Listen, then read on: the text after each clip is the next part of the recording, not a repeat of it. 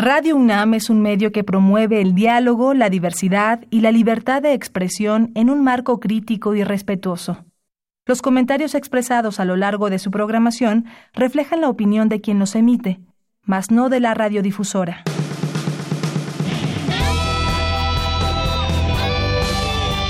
Prisma RU. Relatamos al mundo.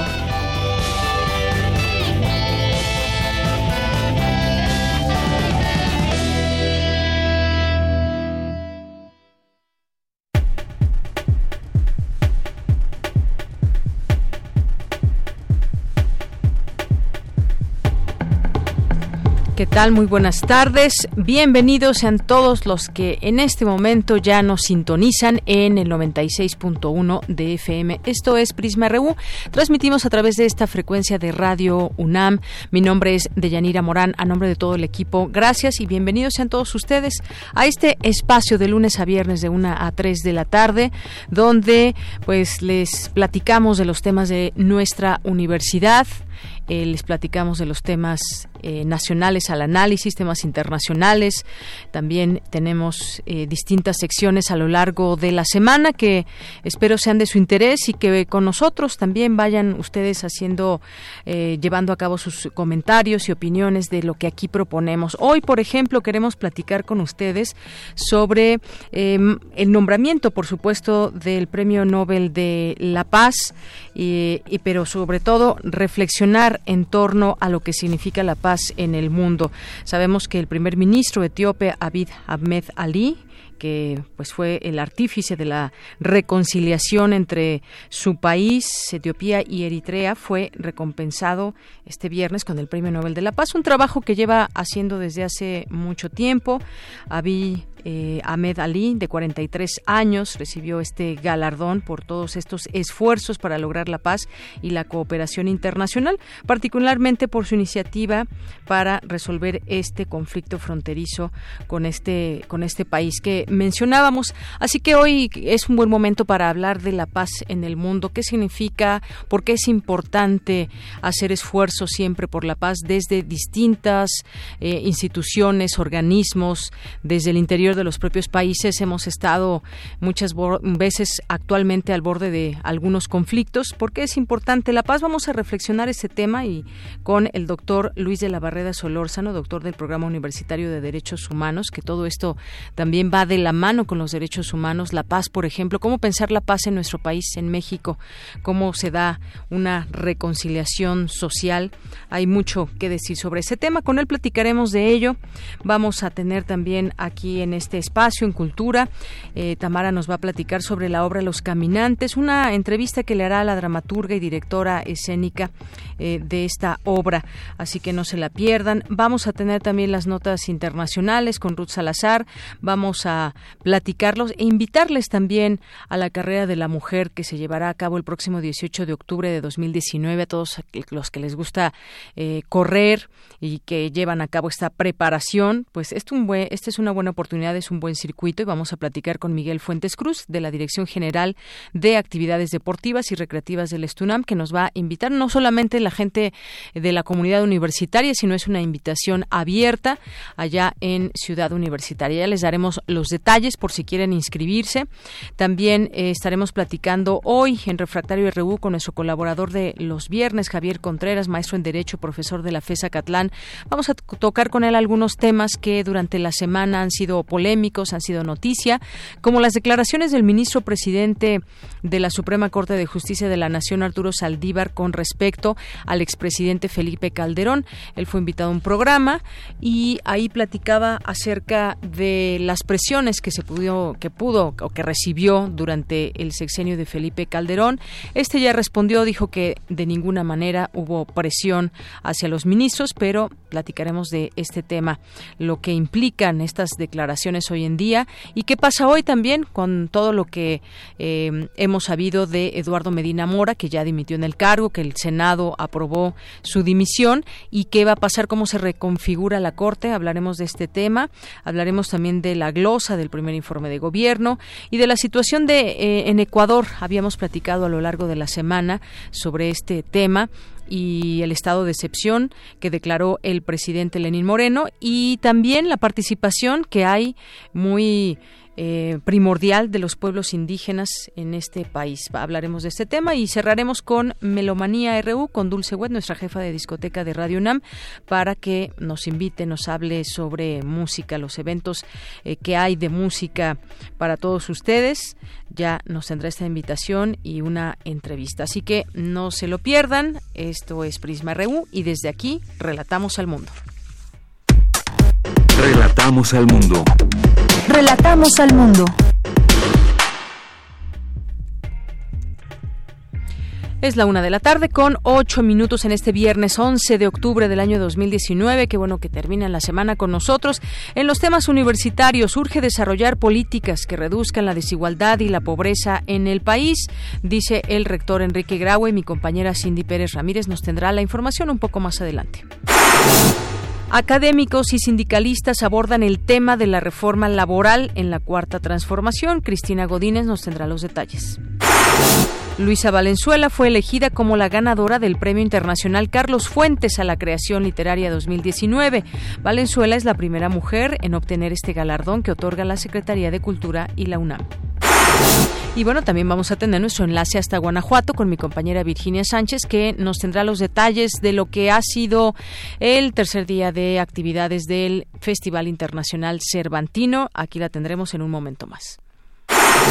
En los temas nacionales, el presidente Andrés Manuel López Obrador dijo que el magistrado suspendido de la Suprema Corte de Justicia de la Nación es investigado por un depósito de 80 millones de pesos. También todo un tema que platicaremos más adelante.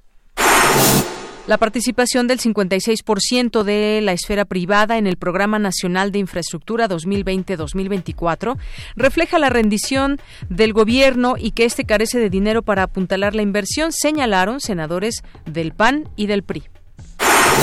Petróleos Mexicanos logró el refinanciamiento de sus pasivos por 20 mil millones de dólares con una serie de operaciones, informó la Secretaría de Hacienda, en una estrategia para bajar su pesada deuda financiera. Integrantes del Consejo Nacional de Autoridades Educativas se reúnen en la Secretaría de Educación Pública para dialogar sobre avances, dilucidar dudas y hacer propuestas en mejora del sector. Luego de su retroceso de 0.33% en julio pasado, la actividad industrial del país aumentó 0.83% durante agosto por avances en tres de los cuatro grandes grupos que la integran. Y en los temas internacionales, como ya le mencionaba, el primer ministro etíope, Abiy Ahmed Ali, fue galardonado con el Premio Nobel de la Paz 2019. Se le reconocen todos sus esfuerzos para poner fin al añejo conflicto fronterizo de su país con Eritrea. Hoy en la UNAM, ¿qué hacer y a dónde ir? El universo de letras de la UNAM llega a la FESA Catlán. Asiste a las diversas actividades programadas, como talleres, subastas literarias, conferencias, así como presentaciones de revistas y libros, como Las Fronteras de la Muerte, de la doctora María Asunción Álvarez, investigadora de la UNAM. Todas las actividades son gratuitas y se llevarán a cabo en la explanada del Centro Cultural Acatlán y su sala de arte Emma Erizo. No te puedes perder la puesta en escena Triple Concierto con Mónica Hot y Claudio Valdés Curi. Esta producción escénica interdisciplinaria con talentosos músicos y actores muestra a un grupo de jóvenes participantes en un concurso de piano de alto nivel interpretativo, colocando el repertorio musical como uno de los ejes principales del desarrollo del montaje. La puesta en escena recrea el universo de las competencias, en las que fluyen los anhelos y las aspiraciones de todos los involucrados. Disfruta de este montaje que se presenta todos los viernes a las 20 horas, los días sábado en punto de las 19 así como los domingos a las 18 horas. La entrada general es de 150 pesos, con descuento especial a estudiantes, profesores, adultos mayores y comunidad UNAM. Te recomendamos visitar la exposición Espacio Presencia del artista Luciano Matus, pieza que reflexiona acerca de cómo podemos plantear hoy una vida distinta que integre en lo cotidiano el juego, el esparcimiento físico, mental, artístico y lúdico social para niños y adultos en el espacio público. Esta propuesta artística alberga además mesas de diálogo, proyecciones de cortometrajes, así como performance, piezas sonoras y audiovisuales. Disfruta de esta propuesta interdisciplinaria que se presenta en la explanada de la Espiga del Centro Cultural Universitario hasta el 27 de octubre. La entrada es libre. Consulta la programación completa en www.culturaunam.mx diagonal vértice.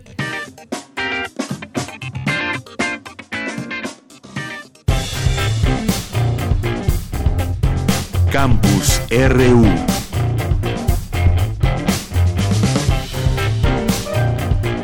Una de la tarde con 13 minutos y entramos a nuestro campus universitario con estas palabras de, del rector Enrique Graue, que dice que urge desarrollar políticas que reduzcan la desigualdad y la pobreza en, en el país. Y mi compañera Cindy Pérez Ramírez nos tiene esta información. Adelante, Cindy.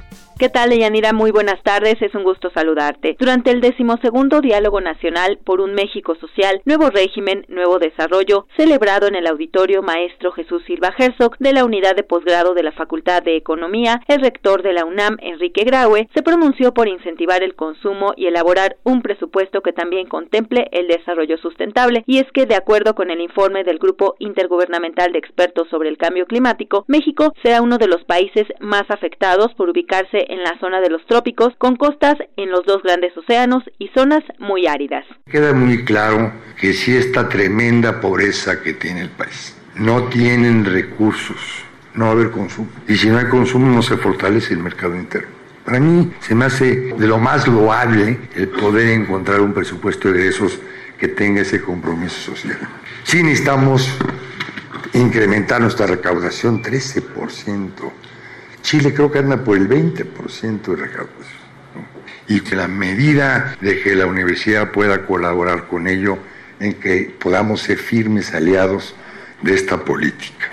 Deyanira, en el evento también estuvo presente Arturo Herrera Gutiérrez, titular de la Secretaría de Hacienda y Crédito Público, quien dijo que México es un país de ingresos medios, pero casi la mitad de la población vive con ingresos por debajo de la línea de pobreza, ha crecido muy poco y tiene desigualdades muy fuertes por regiones. De igual manera explicó que el Producto Interno Bruto per cápita de la Ciudad de México es siete veces que el de Chiapas y el de Nuevo León es cuatro veces el de Oaxaca. El índice de desarrollo humano en la alcaldía Benito Juárez de la capital es similar al de Suiza, mientras que el del municipio de Batopilas, Chihuahua, es igual al de Eritrea en África. Hasta aquí la información de Yanira. Muy buenas tardes. Bien, pues ahí las cifras. Gracias, Cindy. Vamos ahora con Cristina Godínez. Académicos y sindicalistas abordan el tema de la reforma laboral en la Cuarta Transformación. Adelante, Cristina. Buenas tardes. Hola, ¿qué tal, Yanira? Un saludo para ti y para el auditorio de Prisma RU.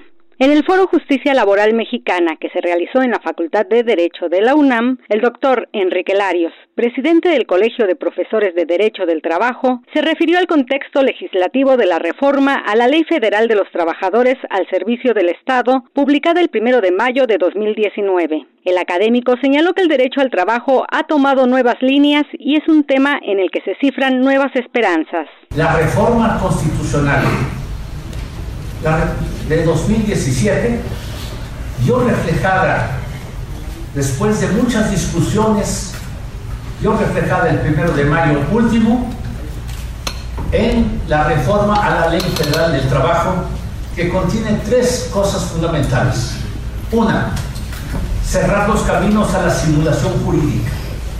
Dos, un nuevo sindicalismo o nuevos modelos sindicales. Y tres, un nuevo modelo de justicia laboral.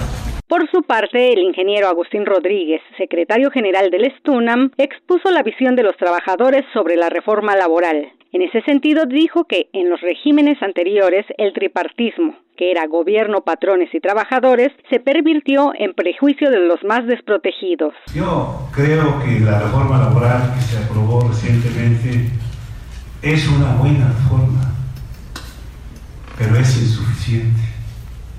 Le faltan aspectos. Y es una buena reforma porque permite encauzar aspectos de la vida interna de una organización sindical y también permite causar aspectos de la vida laboral del trabajador y del patrón en su relación obrero-patronal. Rodríguez Fuentes concluyó que la reforma laboral resulta insuficiente porque no genera las condiciones para una verdadera participación del trabajador en la elección de sus dirigentes. Deyanira, este es mi reporte. Buenas tardes. Gracias, gracias Cristina, muy buenas tardes.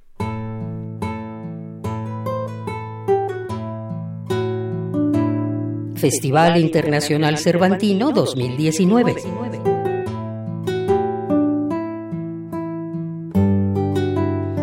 Prisma RU.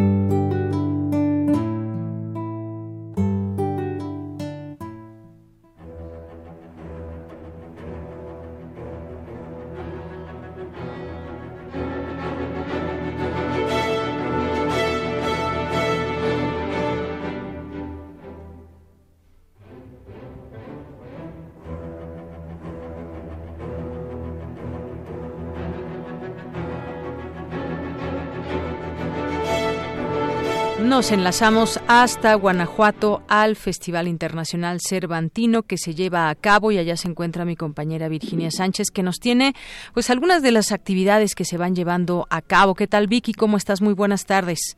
Hola, ¿qué tal Deyanira? Auditorio de Prisma RU, muy buenas tardes. Así es, pues ya empezamos el tercer día de este Festival Internacional Cervantino, pero déjenme les cuento lo que alguna de las actividades que se llevaron a cabo el día de ayer escuchábamos de fondo a la Orquesta Sinfónica de Montreal porque pues también allá en torno a esta orquesta se presentó un documental muy interesante llamado Chacapecha, así se llama una ópera eh, de Thompson Highway, pero en este documental pues se refleja el viaje que la Orquesta Sinfónica de Montreal realizó por seis comunidades indígenas de Canadá, donde no solo fue llevar esta ópera, sino también fue una especie de intercambio cultural de las expresiones musicales, pues que caracteriza a cada comunidad.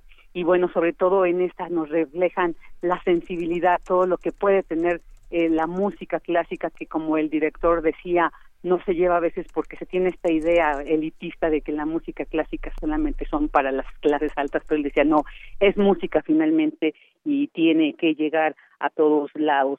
Y pero previo a esta proyección, pues hubo una plática precisamente con el realizador Roger Frappier, el director de la Orquesta Sinfónica de Montreal, Kent Nagano, con la directora general del Instituto Nacional de Bellas Artes y Literatura, Lucina Jiménez, y con Simón Bo, director general del eh, Consejo Canadiense de las Artes, quien ha salido mucho porque él ha sido un defensor férreo de las de los derechos de, de, las comunidades indígenas de Canadá y pues también se ha vuelto un gran representante de estas luchas y él habló precisamente lo que representó para él realizar un trabajo así él apoyó puso la realización de este documental el que se llevara a cabo el que la orquesta sinfónica de Montreal pudiera viajar por estas comunidades presentando esta obra. Y bueno, él habla sobre el impacto que tuvo eh, realizar este trabajo y, y asimismo en las políticas canadienses. Escuchémoslo.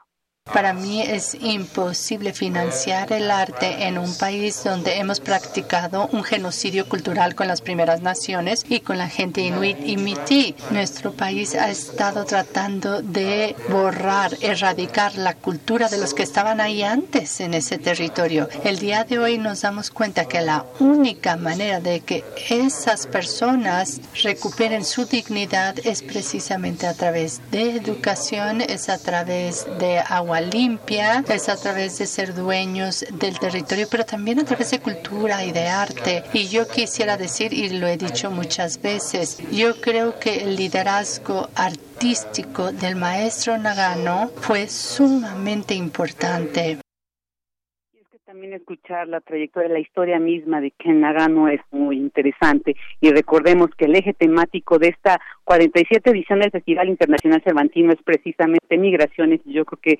este documental pues refleja precisamente muy la importancia de esto. Y ya en la noche, en la explanada de la Lóndiga de Granaditas, pues se cubrió de reggae con el grupo argentino Pericos, quienes festejan pues sus más de 30 años de carrera musical eh, presentando este disco de tres mil voces que además pues dicen eh, también tiene que ver con las más de tres mil presentaciones que han tenido a lo largo de sus más de 30 años de carrera y así que al ritmo de Runaway una de las canciones más representativas de su discografía pues abrieron la noche y pusieron a bailar a todos los asistentes allá a la Lóndiga de Granadita. Y bueno, ahora les cuento lo que el día de hoy habrá varias actividades con las que comienzan a marcar la intensidad del Cervantino para el fin de semana. No, el día de hoy, justo en la noche, pues se va a presentar eh, la Orquesta Sinfónica de Montreal en la Lóndiga de Granaditas y quienes van a tener como invitada a la violinista francesa Verónica Ebert. Y bueno, pues también hoy, mañana y el domingo se presentará en el Auditorio del Estado el Royal Winnipeg Ballet, bajo la dirección artística de André Lewis, y quienes, pues como parte de su 80 aniversario, presentarán Going Home, Star Truth and Reconciliation, que aborda la vida de una mujer perteneciente a los pueblos originarios de Canadá. Ya también esta tarde, en cuanto a teatro, en el Teatro Universitario de la Universidad de Guadalajara se va a presentar de Tablillo Jovial. Esta obra se presenta en esta ciudad desde 1953 y la cual reúne tres farsas con las que, desde la mirada del asturiano Alejandro Casona, pues muestra la tradición literaria clásica y popular de España. Así también en la noche, eh, después de la Orquesta Sinfónica de Montreal, nos vamos a poder ir a donde se hermanará a ritmo de rap el país y estado invitados, que es Canadá y Guerrero, que estarán representados por el colectivo eh, guerrerense que se llama Ometeot y el grupo también de rap canadiense Snotty Nose Rescue. Y bueno, pues ya para el fin de semana, brevemente les digo algo de lo que habrá, que estará la orquesta tradicional de es como Calentana Paul Anastasio, una agrupación de, Arcelia Guerrero, cuyo repertorio incluye polcas, tango, valses de compositores mexicanos. Suena muy bien. Y el domingo, pues estará la grandiosa cubana Omara por fondo, que estará acompañada por Regina Orozco, y también el explanada de Granaditas. Y también simultáneamente estarán presentando la Orquesta Sinfónica de la Universidad de Guanajuato.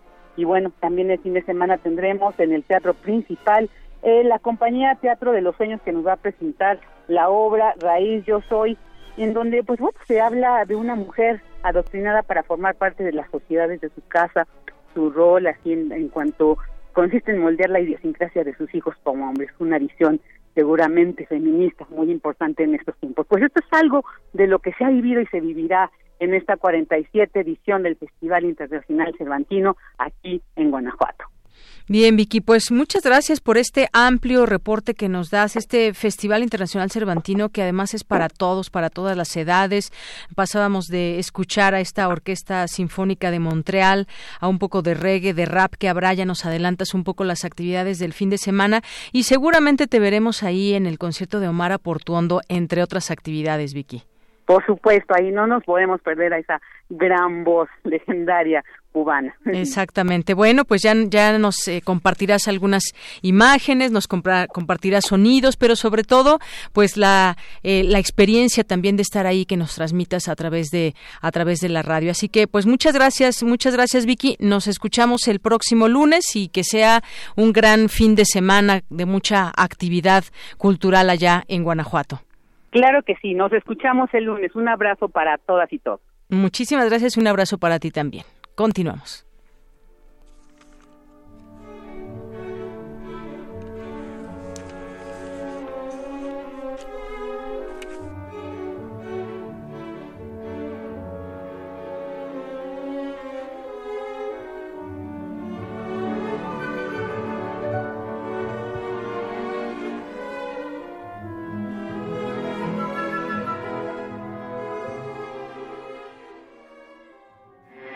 Porque tu opinión es importante, síguenos en nuestras redes sociales, en Facebook como Prisma RU y en Twitter como arroba PrismaRU.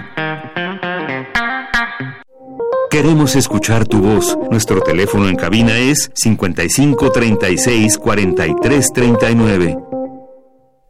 Continuamos una de la tarde con 27 minutos. Le decíamos al inicio de la emisión de Prisma RU sobre el Premio Nobel de la Paz 2019 al primer ministro etíope Abiy Ahmed Ali, artífice de la asombrosa reconciliación entre su país y Eritrea, fue recompensado este viernes con el Premio Nobel de la Paz. Y esto nos hace pensar en todos estos procesos que ha habido en distintos momentos de paz en el mundo con distintas naciones y la importancia no solamente eh, la palabra, sino el significado y las acciones que los países, que el mundo en convivencia puedan tener para mantener, para preservar la paz. Y esto, por supuesto, va de la mano también con los derechos humanos. Así que le hemos llamado al doctor Luis de la Barreda Solórzano, que es doctor del, eh, director del Programa Universitario de Derechos Humanos. Doctor, le saludo con mucho gusto. Muy buenas tardes. Mucho gusto saludarla. Buenas tardes. Bueno, pues en primer lugar, ¿qué le parece este este premio Nobel de la Paz por esta eh, parece pues merecida, por supuesto, actividad eh, artífice el primer ministro etíope Abiy Ahmed Ali para llevar esta reconciliación entre su país y Eritrea? Es un premio sumamente merecido. Eh, en, en muchas ocasiones el el, el, otorgamiento, la elección del galardonado con este premio ha sido discutida, pero esta vez creo que no va a haber discusión, que no va a haber polémica. Eh, este hombre, el premiado, ha tenido un papel verdaderamente crucial para acabar con una guerra eh, terrible, como todas las guerras, entre Etiopía y Eritrea, que costó por lo menos eh, 70 mil vidas. Eh, el, el Comité Noruego del Nobel eligió entre 300 candidatos. La gran favorita era la activista Greta Thunberg, esta, esta adolescente admirable que está luchando contra el cambio climático, que también lo hubiera merecido, sin duda, pero creo que finalmente la elección, la decisión del Comité del Premio Nobel fue absolutamente justa. Así es. Y bueno, pues sí había muchas personas, había 223 personas, entre ellas Greta Thunberg, como bien ya lo menciona, doctor, y además 78 organizaciones que había también postuladas para este Premio Nobel de la Paz. Esto significa, pues, abrir también perspectivas para estos países que han estado en conflicto y que finalmente llegue, pues, una paz, una tranquilidad para quienes han sido o han tenido esta, eh, este enfrentamiento creciente, violencia en entre diferentes grupos de su propio país. A eso se sigue enfrentando, de hecho, el, el, primer ministro etíope. Así es. Eh, esto, este premio es un es un mensaje al al mundo de la importancia de, de una labor como la que hizo Ahmed, que impulsó importantes eh, reformas para que los ciudadanos eh, de su país tuvieran una una mejor vida, pero eh, levantó el, el estado de emergencia, otorgó amnistía a miles de prisioneros políticos, quitó la censura a los medios, legalizó grupos de oposición prohibidos, destituyó a líderes militares y civiles sospechosos de corrupción, aumentó la influencia de las mujeres en la vida política etíope, eh, fortaleció la o abrió vías a la democracia y sobre todo eh, tuvo un papel fundamental para la paz entre esos dos países. Exactamente. Y bueno, pues esos son eh, parte de todos estos méritos por los cuales recibe hoy el Premio Nobel de la Paz. Y había, y en ese sentido, pues yo decía al inicio, introduciendo esta, esta conversación con usted, doctor, acerca de la importancia de la paz en el mundo, de reflexionar sobre las acciones que nos llevan a tener un mundo en paz, porque hubo muchos eh, nominados ahí, por ejemplo, estaba también un líder indígena brasileño, eh, Raúl Metuk Tire, eh, uno también que era uno de los favoritos, un ecologista, activista que lleva pues eh, eh, distintas campañas, una de ellas contra el presidente brasileño Jair, Bolsonaro para salvar la Amazonia, por ejemplo, y muchos esfuerzos que vemos por parte de muchas otras personas que tienen que ver, por ejemplo, con la crisis de los refugiados, entre otros temas que, que pues nos hacen pensar en la paz en el mundo? ¿Por qué siempre debemos pensar en esas acciones y en esos eh, momentos que se deben de llevar en nuestro contexto actual para tener una paz en el mundo? ¿Cómo, qué, qué tan difícil es ahora preservar la paz en el mundo? Bueno, la paz en la paz eh, siempre es un objetivo deseable, hay que pensar en lo que significa la guerra, no solamente eh, en su costo mayor, que es la pérdida de vidas humanas, sino en lo que significa de destrucción de la economía, destrucción de las familias, destrucción de ciudades, un odio que a veces no termina o que o que nunca termina simplemente con el fin de hostilidades, violaciones masivas de mujeres, en fin, cosas cosas terribles, cosas verdaderamente inhumanas. Pensando en todo eso, eh, no no se requiere mayor reflexión para comprender la importancia de la paz y el mérito que tiene el, el luchar por la paz. Cuando, cuando Alfred Nobel en su testamento eh, de 27 de noviembre de 1895 eh, dispone que los réditos de su fortuna sean para varios premios, entre ellos el de la paz, al referirse a, hasta este, hasta a este último, habla de que este premio debe ser para quienes hayan trabajado más y mejor en favor de la fraternidad entre las naciones, la abolición o reducción de los ejércitos existentes y la celebración o promoción de procesos de paz.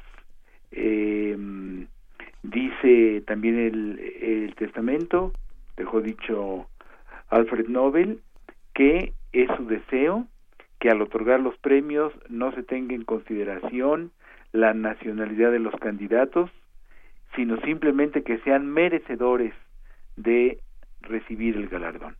Así es. Y bueno, esto nos hace pensar justamente cómo mantener la paz, cómo recuperarla donde no la hay, todos estos esfuerzos como el que hoy es ejemplo el primer ministro etíope.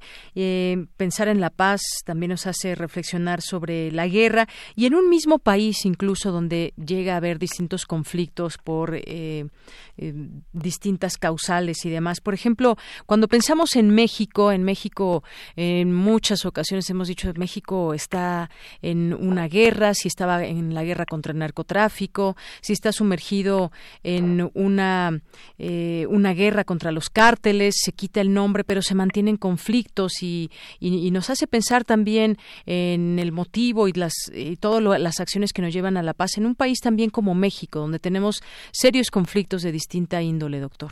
Lo primero que hay que decir, me parece, es que México no es un país, afortunadamente, que esté eh, en guerra, una guerra es otra cosa, es el es el enfrentamiento de dos bandos que disponen de ejércitos eh, bien armados y por más que pensemos que los cárteles del crimen organizado tienen armas muy muy poderosas eh, esto no tiene las características de una guerra donde hay bombardeos donde hay eh, violaciones masivas donde hay destrucción de ciudades. Pero lo que sí es cierto es que México o varias regiones del país, tampoco es todo el país, pero varias regiones del país eh, padecen de una violencia absolutamente desbordada y que eh, no, no hemos tenido eh, instituciones suficientemente fuertes para enfrentar esta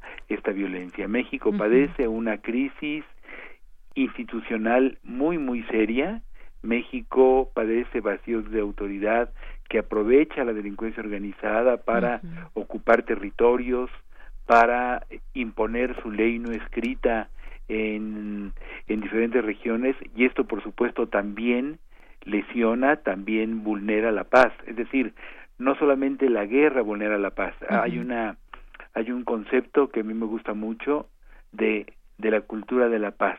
La paz no es solamente la ausencia de guerra, sino la paz es esa situación donde los habitantes pueden llevar una vida sosegada, pueden llevar una vida tranquila, en la cual pueden realizar eh, su proyecto vital, disfrutar de sus derechos humanos sin que estén todo el tiempo acosados por la violencia. Así es. Eso, por una parte, cuando nos ponemos a pensar en nuestro país, que bien eh, señala usted lo que hay y que es eh, muy diferente llamarlo una guerra con eh, ejércitos y una eh, objetivos específicos y demás, todo lo que implica, por ejemplo, toda esta eh, situación de una guerra. Pero nos ponemos a pensar también en el mundo, lugares como Siria, como Irak, donde mucha gente ha salido a buscar, huyendo de la guerra, básicamente conflictos étnicos que hemos tenido en muchas ocasiones en, África. Eh, países que verdaderamente siguen teniendo esas heridas abiertas de, de, la guerra, que todo para llegar a la paz a veces es un proceso muy largo, doctor. Sí, em, y, y estas heridas abiertas, usted ha utilizado el término más adecuado, estas heridas abiertas, en algún momento deben, deben cerrarse. Si nosotros, si los seres humanos, eh, estamos con la mirada puesta en el pasado para alimentar nuestros rencores, nuestra nuestro deseo de revanchas contra el enemigo de clase, contra el enemigo étnico, contra el enemigo de ideología, de creencia religiosa, pues esto esto es un obstáculo muy serio para para alcanzar la paz. Si la historia tiene muchos méritos, un mérito muy importante es que es que debe ser como el mar, que debe el mar cuando cuando llega una ola a la playa borra las huellas que hay en la playa. La la historia también debe hacer eso. Muy bien, esto pasó, pero debemos esforzarnos por que no siga pasando. Y hoy afortunadamente hay que decirlo, hoy hay menos guerras que nunca. A pesar de las guerras que todavía subsisten, hoy hay menos guerras que en todo el pasado eh, de, de la humanidad. Y esto es para celebrarse, pero no para cruzarse de brazos. Hay que luchar porque en algún momento, no sé si esto lo alcancemos algún día, pero hay que luchar porque en algún momento ya no tengamos ninguna guerra en el mundo. Así es, esa es una lucha que pues es debe ser constante y la paz finalmente también comienza desde uno mismo. Muchas veces esas guerras se hacen por eh, con ejércitos que tienen están bajo esa misma ideología, por ejemplo, destruir al enemigo y todo todo comenzando desde pequeño, se puede hacer algo muy grande, puede empezar como un conflicto pequeño, pero puede hacerse algo mucho muy grande que ya hemos tenido experiencias a través de la historia. Doctor, pues muchísimas gracias por estar con nosotros aquí en Prisma RU y platicarnos de este, de este tema de la paz. Muchísimas gracias a usted. Un abrazo. Un abrazo, hasta luego. Muy buenas tardes. Fue el doctor Luis de la Barreda Solórzano, director del Programa Universitario de Derechos Humanos. Imagine there's no heaven. if you try.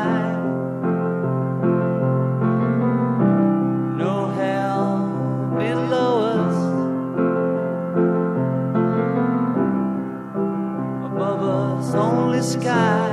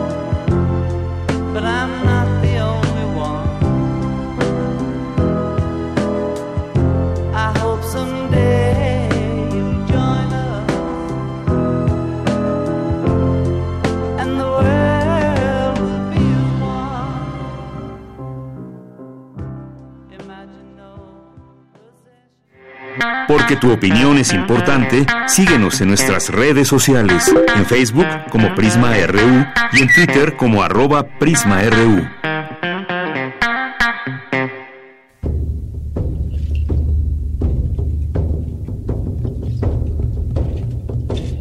El espíritu. Cuando voy hacia el pueblo, el polvo es tan solo polvo. El agua es tan solo agua y el viento es tan solo viento. Pero cuando danzo en piso de tierra y levanto el polvo, entonces el polvo es la carne de mis antepasados. Y el agua cristalina que corre es la sangre del mundo y el viento es el espíritu de mi raza. Este poema fue escrito originalmente en Rarámuri por Martín Macaui y después fue traducido al español por Enrique Alberto Servín Herrera, a quien hoy recordamos.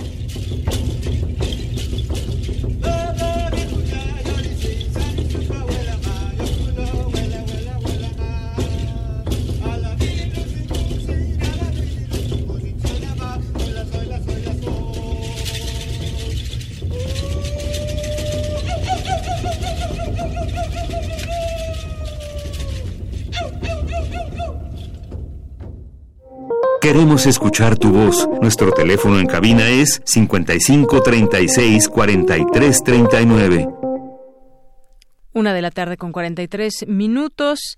Esto que nos presentó Margarita Castillo fue por la muerte de Enrique Alberto Servín Herrera, profesor y funcionario de la Secretaría de Cultura de Chihuahua, que fue hallado muerto en la ciudad de Chihuahua. Muchas gracias, Margarita Castillo. Y tenemos algunos anuncios, algunas invitaciones también. Eh, Hoy es viernes de libros y recuerden que tienen una cita si ustedes así lo quieren y quieren platicar con otras personas.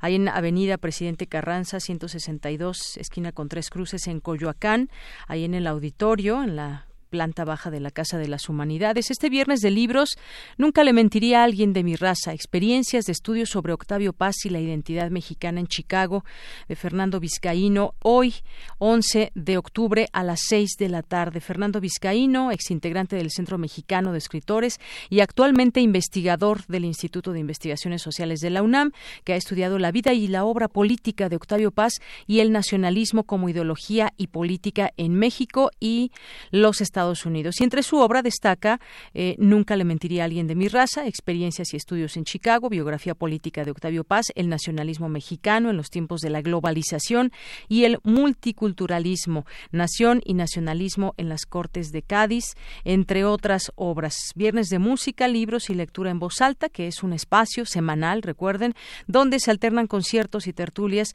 y en el que los autores se reúnen con el público para leer, para comentar sus obras e intercambiar opiniones Está dirigido a todo aquel que tenga ganas y el gusto por la lectura, la reflexión y la convivencia. Así que no se lo pierdan. Hay una cuota de, recuperación, una cuota voluntaria de 40 pesos.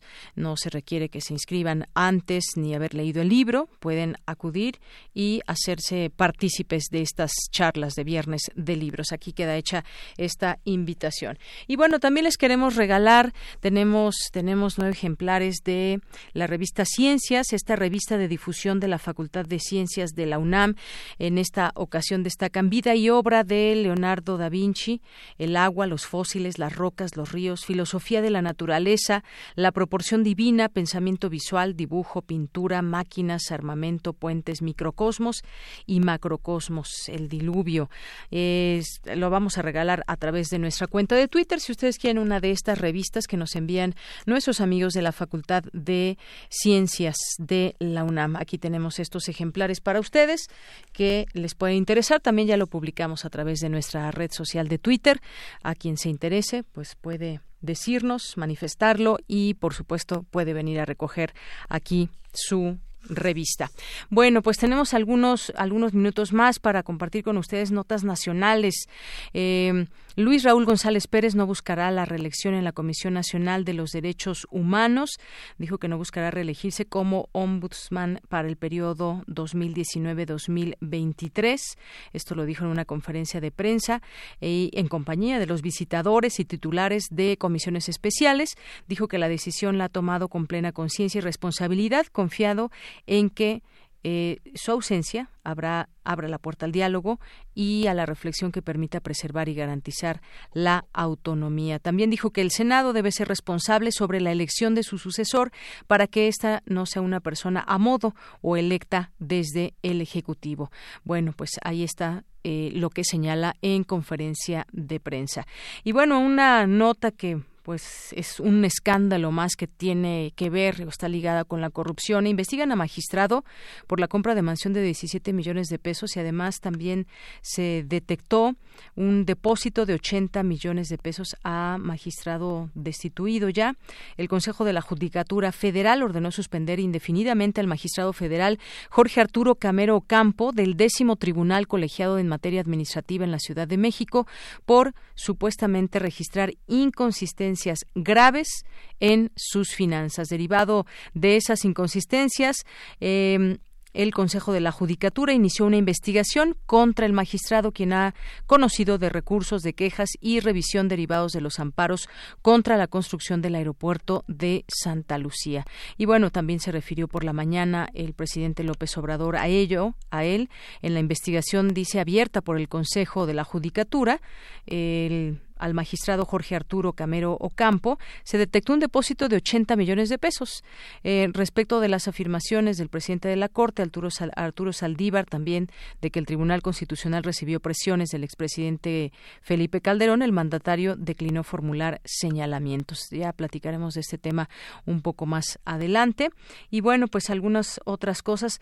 Eh, no amerita resolverse pronto la designación del nuevo ministro de la Corte, dice el presidente López Obrador.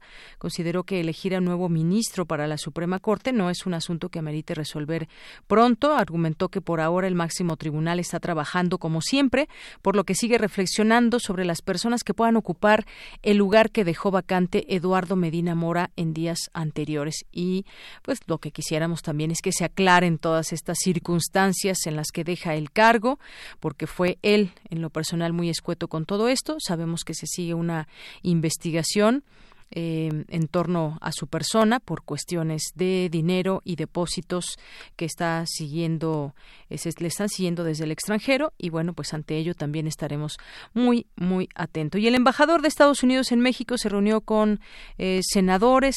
¿Qué será de esta nueva etapa en la relación México-Estados Unidos? Por lo pronto, el embajador Christopher Lando se reunió con, con senadores luego de que tuviera un encuentro privado con el presidente de la Junta de Coordinación Política del Senado Ricardo Monreal. Bueno, pues veremos si da algún giro esta relación o no eh, en torno a la relación bilateral que existe. Ah, siempre llegan embajadores con, dicen, con nuevos brillos y demás.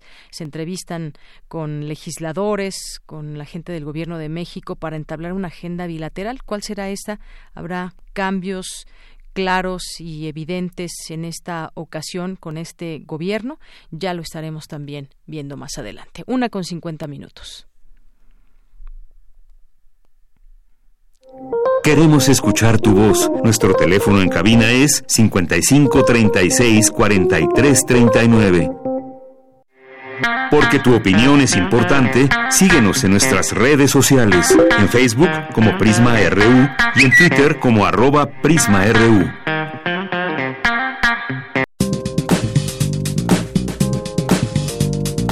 Cultura RU.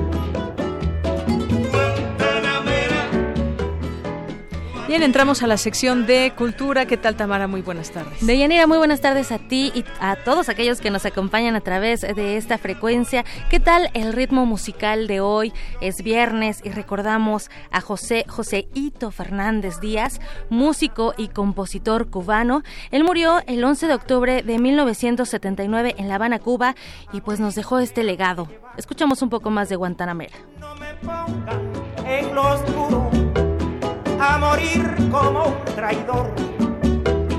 Yo soy bueno y como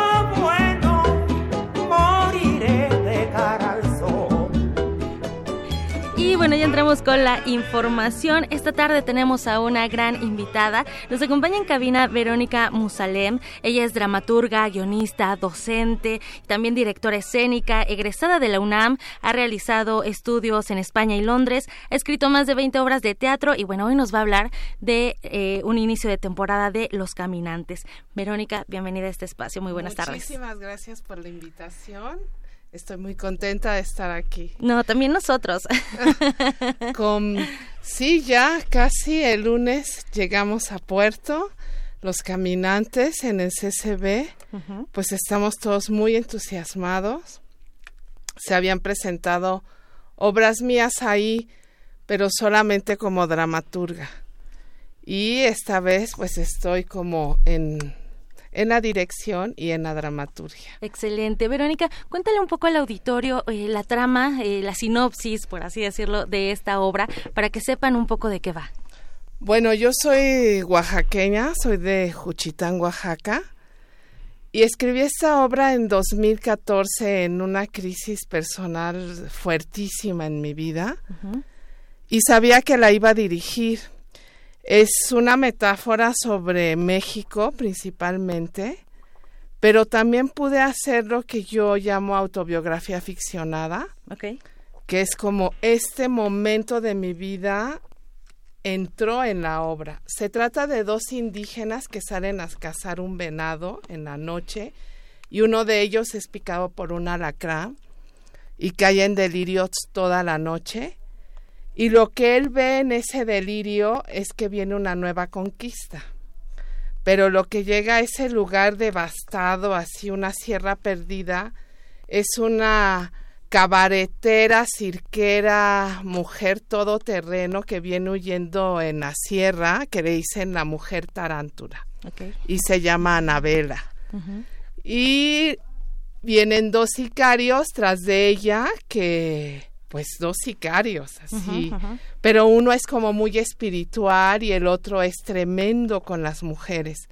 A partir de esta gran metáfora que yo en un momento titulé Western Teatro, ahora creo que ya no es eso, pero es esto, la violencia, la hecatombe, la caída, la crisis, tanto en un país como en un micro momento de una mujer una obra que abre también espacio a la reflexión eh, por estos elementos a través de la metáfora. Y me gustaría que nos platicaras también, Verónica, eh, bueno, en cuanto a la reflexión, eh, pues hablar de esos caminantes, ¿no? ¿Qué es lo que pasa con las migraciones? ¿Qué es lo que pasa con algunos de los elementos que hacen que las personas pues tengan que moverse de sus lugares de origen? ¿Esto también te inspiró para caminantes?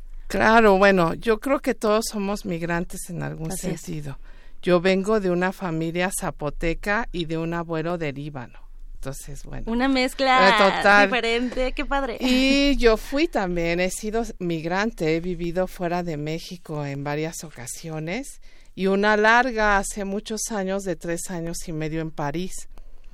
Entonces sé lo que es llegar, y viví en Chicago con inviernos muy fuertes y, eh, y aprendí, conocí como historias de migrantes. De hecho, en esta obra mía como emblemática Nueva York versus el Zapotito, reviso la migración femenina.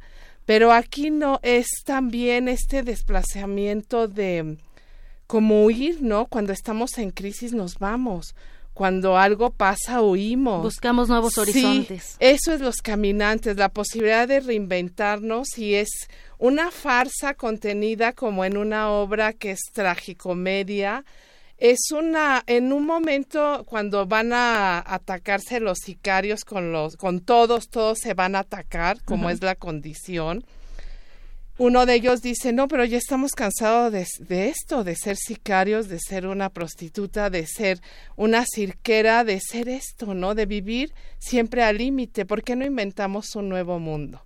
Mientras la sierra está colapsada, mientras hay un fin de mundo. Y creo que eso es, eh, a mí me ha pasado y creo que hoy, por ejemplo, la gente se mueve tanto por problemas económicos, políticos, pero también hay la nueva migración, que son personas que migran porque tronaron con un novio, porque van a estudiar y ya se quedan. Hay otras migraciones, siempre se están moviendo. Así es. Oye, Verónica, esta obra se presentó a principios de año en el Foro Bellecén, muy cerca de aquí de Radio UNAM, y ahora eh, están en el Teatro Julio Castillo, eh, en el Centro Cultural del Bosque. Platícanos un poco de la escenografía, cómo crear estas atmósferas de la sierra, que, y bueno, además pasas de, de diferentes escenarios, que también hay un trabajo detrás de lo que uno ve como espectador y hay mucha gente también, eh, un gran equipo trabajando en esta obra. Sí, pues mira, yo regreso de México de un año sabático en 2017 y se presenta la oportunidad de hacer dos residencias artísticas que yo les llamo más que estrenos, porque ha sido una obra de proceso de reflexión. Yo no dirijo casi nunca mis obras, en esta sí regresé. Y este, la primera residencia fue en marzo 2018 y fue en la UAM y después hicimos este estreno en el BLCN en 2019. Pero siempre he pensado que los caminantes, a dónde va la obra, se adapta todo. No vamos a recrear. El BLCN es un espacio minúsculo, mínimo, muy, una, una cosita, ¿no? Y aquí estamos en el sótano del teatro. Y aparte un sótano. Es muy catártico, va muy bien con la obra, pero en cada parada yo relaboro todo. Trabajo con un artista plástico, Marco Vargas, que me acompaña en todo el proceso y es muy interesante porque viene y empezamos a crear la obra para el espacio que va a ser. Entonces aquí ha puesto mucho por el actor, el teatro en sí, ese sótano, ya es la escenografía. Van a ver, es como entrar a un búnker, sótano, fin de mundo. Entonces, hay unos elementos muy mexicanos como los colores, el azul cobalto y también como una estética de color huichola, ¿no? Porque hay una cosa en, en el texto que es como una metáfora también a lo que nos va a salvar, a lo que nos va a, a hacer tener una esperanza que es la naturaleza y es y en este sentido un venado que siempre se está paseando. Y siempre también se, se liga con los huicholes también. Sí, sí, sí. Excelente. Bueno, pues yo tuve oportunidad de verlo en el foro Bellecén y bueno, creo que esta es otra oportunidad para ver para eh, este esta nueva eh, sede que también es importante, ¿no? Ya lo mencionaste muy bien, se van adecuando a los espacios que también ese es un regalo para los espectadores. Y aquí también cambié también un poco el tono de la obra porque es más circo. Ah, y uno de los actores nuevos es Alberto Santiago y tocamos en vivo. Ya los actores tienen todo un juego mucho más circense. Excelente, pues es un regalo para los sentidos entonces. Verónica Musalem, pues al auditorio les decimos que Los Caminantes se, está presenta se va a presentar a partir del 14 de octubre y hasta el 10 de diciembre en el Teatro Julio, Julio Castillo del Centro Cultural del Bosque del eh, Instituto Nacional de Bellas Artes y Literatura, eh, muy atrás, atrás del Auditorio Nacional. Sí. Muchísimas gracias por acompañarnos, Verónica Musalem. No, muchísimas gracias gracias por la invitación. Siempre es un placer venir aquí y los esperamos. Van a, van a disfrutar muchísimo la obra. Excelente. Y bueno, nada más eh, me faltó decir que es lunes y martes. Lunes y martes a las 8. Excelente. Muy bien, pues que sea una temporada eh, que con mucha, mucha gente. Muchísimas gracias, Verónica. Gracias. Hasta luego. Dayanira, que tengan muy buen fin de semana. Gracias, Tamara. Y ahorita que la platicaba Verónica, sí, yo también ya la vi, Los Caminantes, me gustó mucho ahí en este pequeño foro. Y pues bueno, por supuesto que desde aquí la invitación a todos el radio escucha, todos los radioescuchas. Vamos a hacer un corte y regresamos a la segunda hora de Prisma RU. Escuchas 96.1 de FM. XEUN. Radio UNAM. Transmitiendo desde Adolfo Prieto 133, Colonia del Valle, en la Ciudad de México.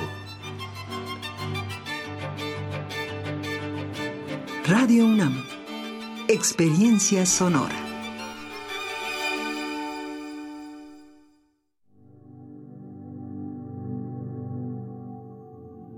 Un día, el viejo continente vio su libertad amenazada por los injustos. La única forma de que la esperanza sobreviviera era que ésta escapara a otras tierras. La cátedra Max Aub en Arte y Tecnología, en colaboración con Teatro UNAM, Radio UNAM y la cátedra Ingmar Bergman, presenta... Llegó el gran momento. Ay, casi no lo puedo creer. Seis meses de andar huyendo, burlando vigilancias, estar más que presos. El rapto de Europa. Siempre se puede hacer algo. Radiovisión de la obra teatral de Max Aub, justo como fue representada el pasado septiembre en el auditorio del Museo Universitario de Arte Contemporáneo. Transmisión del acto 2, sábado 12 de octubre a las 17 horas por el 96.1 de FM. Radio UNAM. Experiencia sonora. En 30 años, el mal manejo de los recursos naturales ha acabado con el 26% de nuestros bosques. Tan solo entre el 2010 y 2015, perdimos 91.000 hectáreas de bosques cada año. La ventaja es que ahora, con la nueva Ley General de Desarrollo Forestal Sustentable, se cuidarán mucho más y mejor nuestros bosques y selvas. Algunos beneficios son que se le pagará a los propietarios de los bosques para cuidarlos y conservarlos. ¿Y de quién creen que fue esta propuesta? Sí, del Partido Verde. A todos nos ha pasado. Tenemos dudas. Necesitamos respuestas. En la línea de la vida de Conadic te informamos sobre adicciones y consecuencias. También te orientamos en caso de crisis emocional por el uso de sustancias. Y si te preocupa que alguien pueda engancharse, te asesoramos. Llama al 800-911-2000 cualquier día, a cualquier hora. Juntos por la paz. Estrategia Nacional para la Prevención de las Adicciones. Gobierno de México.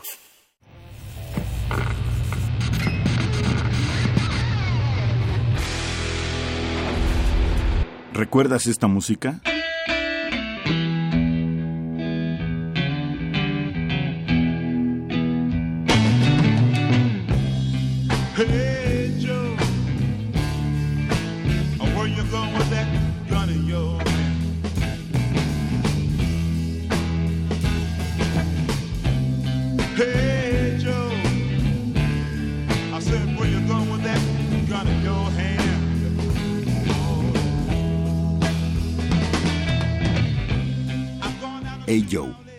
Jimi Hendrix Experience, 1968. Recuerda y revive con nosotros cuando el rock dominaba el mundo. Todos los viernes a las 18.45 horas por esta frecuencia, 96.1 de FM. Radio UNAM, Experiencia Sonora.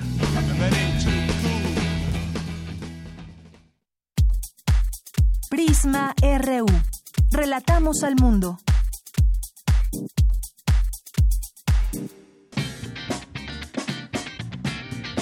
Mañana en la UNAM, ¿qué hacer y a dónde ir? La Compañía Juvenil de Danza Contemporánea de la UNAM te invita a disfrutar de la puesta en escena Desviaciones Estándar, bajo la dirección de la coreógrafa Andrea Chirinos. La función será el próximo domingo 13 de octubre a las 12 del día en la explanada de la espiga del Centro Cultural Universitario. Este evento es totalmente gratuito. Como parte del ciclo de música de cámara, se realizará el concierto Siete Contramudanzas, con la participación del pianista Víctor Rodríguez. No te puedes perder este magno concierto el próximo domingo 13 de octubre a las 12 del día en el Anfiteatro Simón Bolívar del antiguo Colegio de San Ildefonso. La entrada general es de 50 pesos. Este próximo domingo 13 de octubre no te puedes perder la transmisión del segundo concierto acústico del grupo de rock mexicano Café Tacuba, el cual fue grabado a principios de año en la sala Nezahualcóyotl de la UNAM. Este concierto forma parte de la celebración por los 30 años de carrera artística de una de las bandas más importantes de Hispanoamérica, Café Tacuba. Sintoniza la señal de TV UNAM este domingo 13 de octubre en punto de las 22 horas por el canal 20.1 de televisión abierta. Para Prisma RU, Daniel Olivares.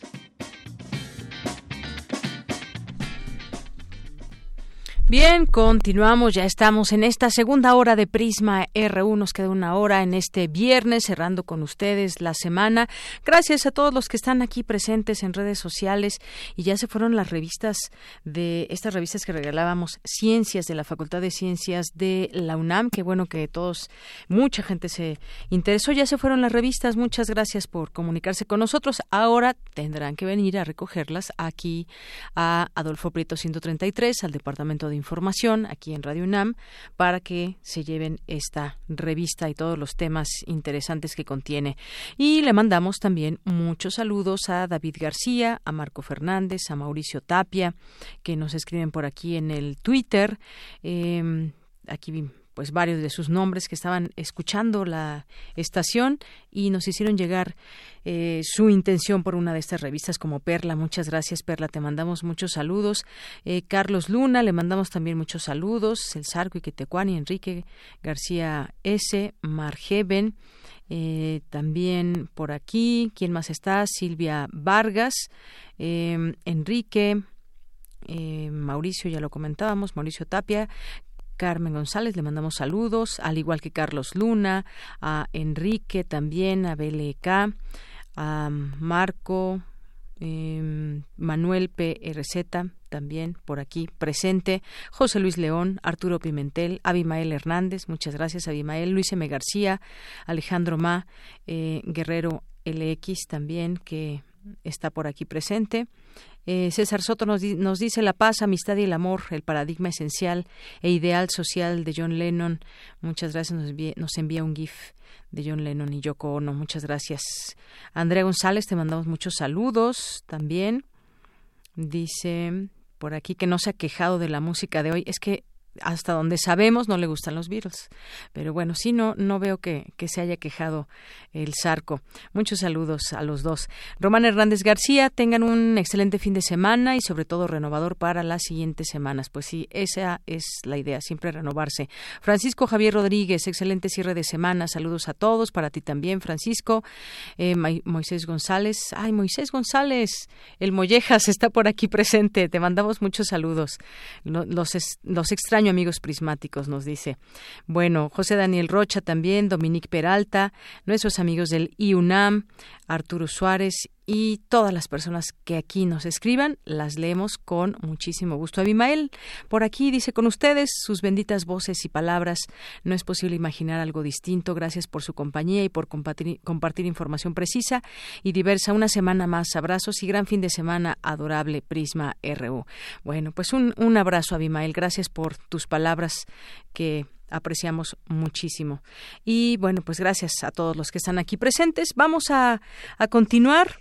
Eh, Luisa Valenzuela, ganadora del Premio Internacional Carlos Fuentes a la Creación Literaria 2019, por la extensión y la inteligencia de su obra, su genialidad narrativa, la constancia y presencia en sus publicaciones, el acierto en cuanto a géneros, la novela, el cuento, el microrelato y el ensayo, su sentido lúdico y creativo y el elemento reflexivo de su obra y su vinculación con la sociedad, lo que la hermana a Carlos Fuentes se otorga a la escritora bonaerense Luisa Valenzuela el Premio Internacional Carlos Fuentes a la Creación Literaria, eh, organizado por la Secretaría de Cultura y la UNAM. El Premio Internacional Carlos Fuentes a la Creación Literaria en Español se otorga desde 2012 a escritores de larga trayectoria y hoy, pues, Luisa Valenzuela es la acreedora. Bien, pues vamos a vamos a continuar ahora con las breves internacionales de mi compañera Ruth Salazar.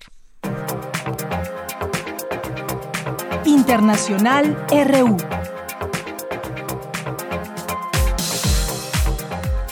Aumenta la preocupación internacional por la ofensiva turca en el noreste de Siria. Los ataques aéreos contra las posiciones de las milicias kurdas se han recrudecido en los últimos días.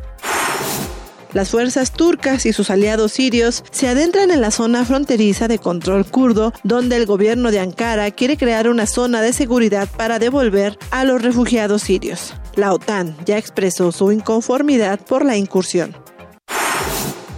Después de 15 meses, ya existe una certeza sobre los restos del dictador español Francisco Franco. Saldrán del Valle de los Caídos antes del próximo 25 de octubre, a solo dos semanas de las elecciones ejecutivas.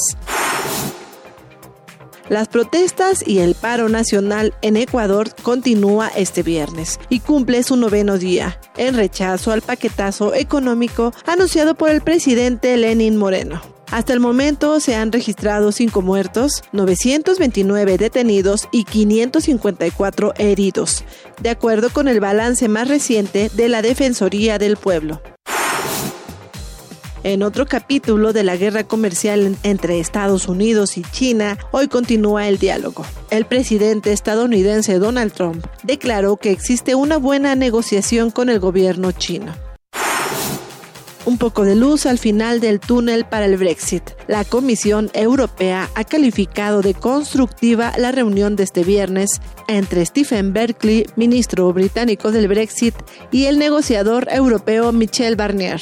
Incluso la libra esterlina alcanzó máximos en tres meses ante un posible acuerdo.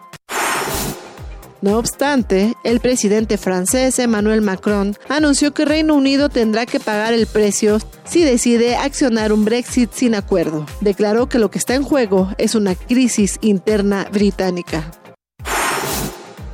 En Brasil, líderes sindicales dijeron que el encarcelamiento del expresidente Luis Ignacio Lula da Silva es un ataque a la democracia en el mundo y su libertad es una causa mundial.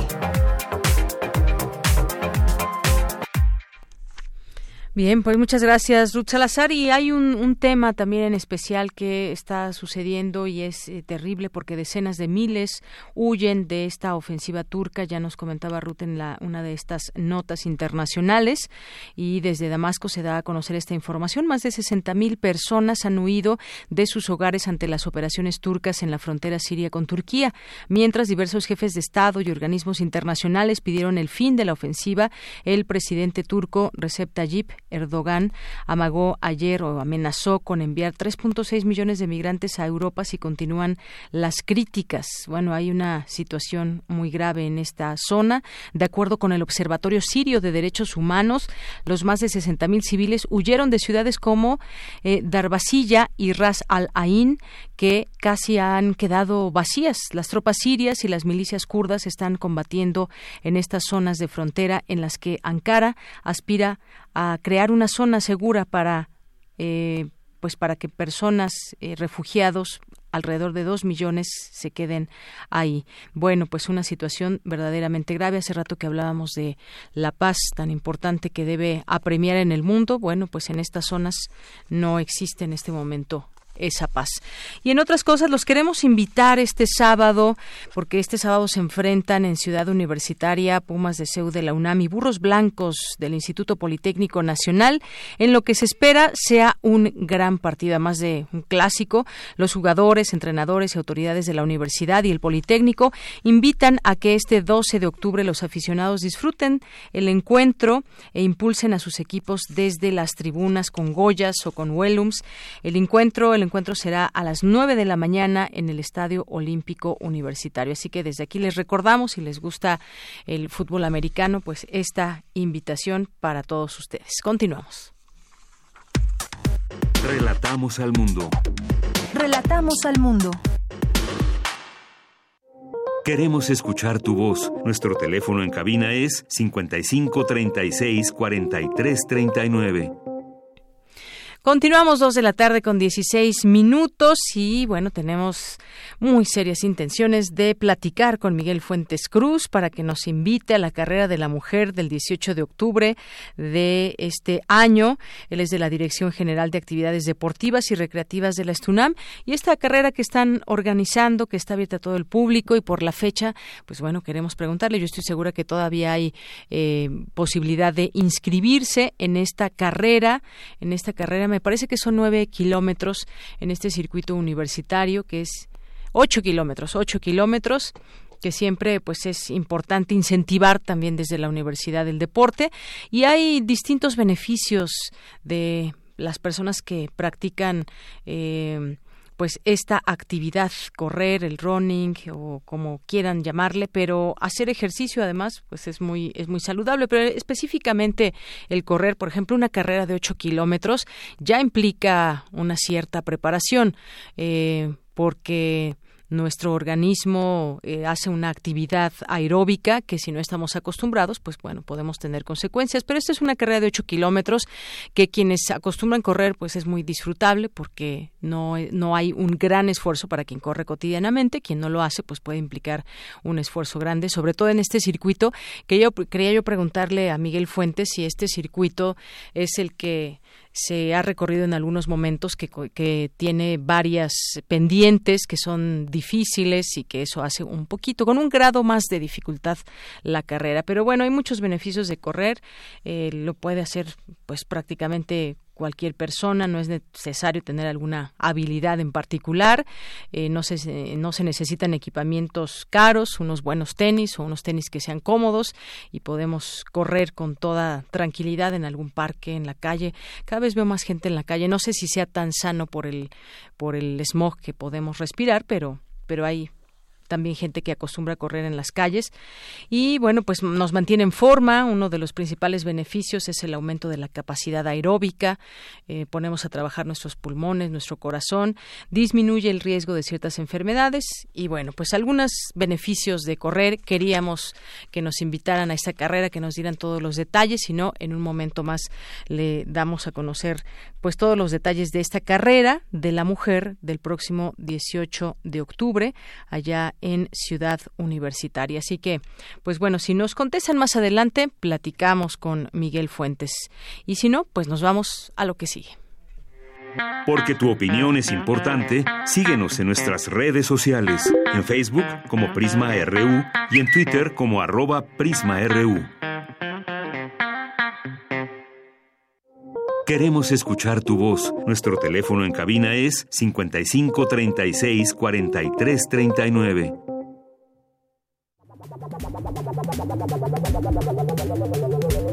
El refractario, RU.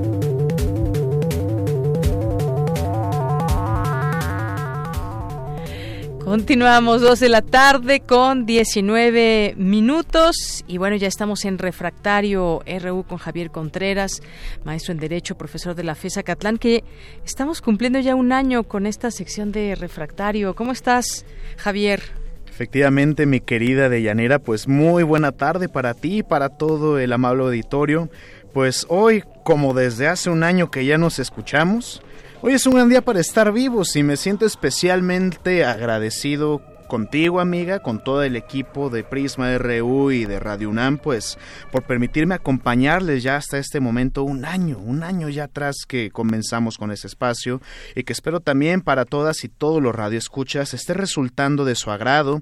Siempre estamos en comunicación para poder mejorar los contenidos y brindarles una mejor cápsula, un mejor espacio. Recuerden mi dirección de Twitter, arroba javicont, y ahí podremos platicar y estar en comunicación para todo lo que necesitemos necesiten. Y pues como desde hace un año, hoy tenemos muchas cosas que han ocurrido en la República y que vale la pena conversar. Claro. Y me gustaría empezar pues con lo que ha ocurrido mm, con el ministro presidente de la Suprema Corte de Justicia de la Nación, Arturo Saldívar, y estas declaraciones tan polémicas que hizo a lo largo de esta semana pues sí, básicamente en contra del expresidente Felipe de Jesús Calderón Hinojosa sobre la intervención de los poderes. Exactamente, algo que siempre se ha discutido en muchos momentos, la independencia que deben de tener los poderes aquí en México, pero que la verdad es que casi nunca se ha respetado tal cual. Siempre llega un eh, llega el presidente en turno y tiene cierta inferencia, aunque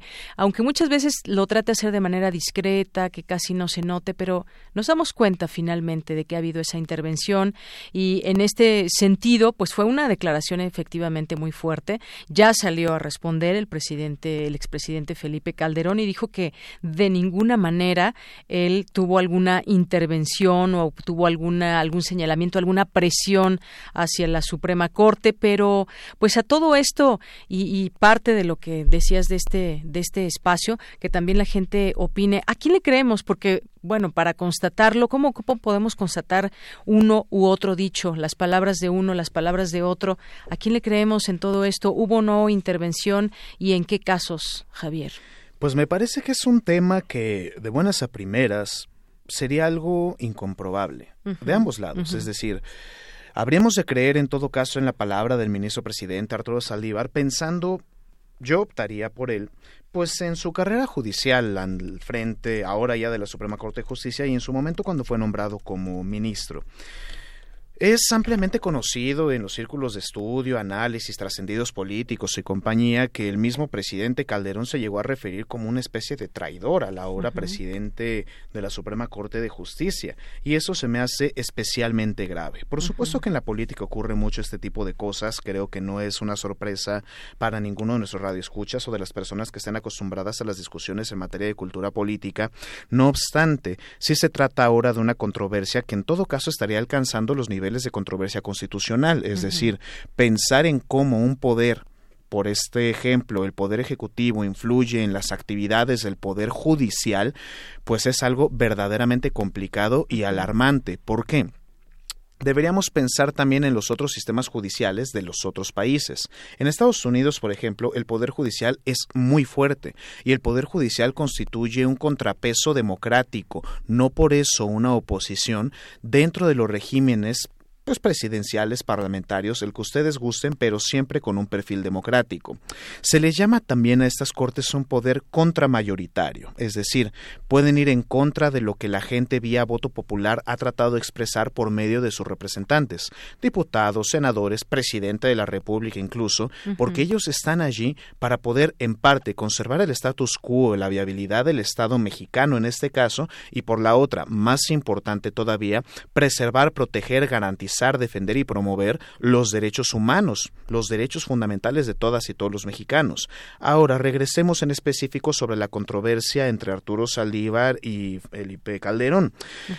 El ministro presidente menciona que pues fueron presionados los ministros durante el sexenio calderonista para pues no mencionar algunas cosas o no atraer a su conocimiento los casos de la guardería ABC. Exacto, tocaron ese tema de la guardería ABC, estaban tratando de eso, tocaron el tema de Florence Cassé, esta eh, francesa que estuvo envuelta en este escándalo donde pues se hizo toda una em, una actuación para eh, que los medios de comunicación pudieran en su momento hacer como si fuera de momento esa captura cuando estaba todo planeado y el caso Ayotzinapa fueron los casos que se tomaron en ese programa de, de Canal 11 donde la plática se dio justamente con John Ackerman y Sabina Berman. Efectivamente, esto es algo especialmente grave porque se trata de casos paradigmáticos en la historia judicial reciente de nuestro país.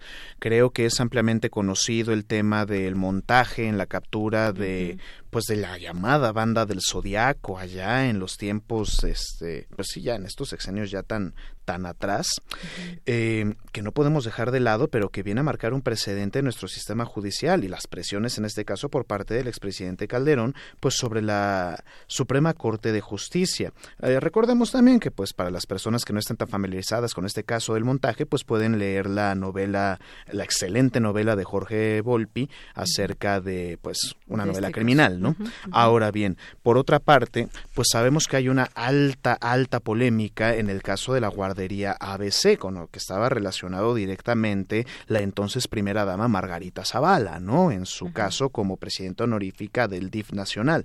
Entonces, no se trata de casos aislados, tampoco se trata de algo que no tenga que ver políticamente con la administración calderonista, y eso es lo que lo hace especialmente delicado. El presidente de la República no debería influir, en primer lugar, sobre ningún estado de la federación, por eso somos un federalismo, y por otra parte tampoco debería influir sobre los otros poderes. Lo hace, por supuesto, son factores reales del poder, pero en términos formales. Y ahora, saliendo a relucir que efectivamente el presidente Calderón en su momento presionó a los ministros de la Suprema Corte para no atender un caso en específico, me resulta altamente reprobable.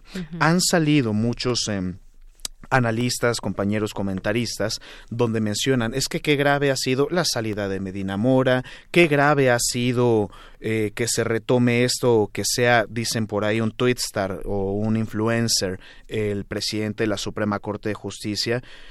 Vale, puede ser tal vez un poco indeseable, puede haber sido no el mejor procedimiento, un procedimiento desaseado, pero lo que hizo el expresidente Calderón en caso de ser verdad no solamente es grave, es reprobable y me parece peligroso para los estándares democráticos y los equilibrios y contrapesos dentro de esta república. No hay que dejarlo de lado. Y si por algo le está diciendo el ministro presidente es porque probablemente pudo haber pasado. Yo al momento no he visto salir ni al presidente Calderón de una manera más fuerte como sí lo hizo cuando lo, lo de seguridad pública, recordamos, la huelga de los policías recientemente, para defender su administración. Claro. Valdría la pena preguntarnos eso. ¿Por qué sí se salió a defender cuando hablamos de Policía Federal? ¿Y por qué no se está saliendo a defender ahora con el mismo ímpetu? Con el mismo ímpetu, porque ya dijo que, por supuesto, no había tenido ninguna influencia en la Corte, pero ahí está lo que decíamos. Hay quien creerá al expresidente Calderón, hay quien creerá al eh, ministro Arturo Saldívar, que además, bueno, defendió también la independencia del Poder Judicial Federal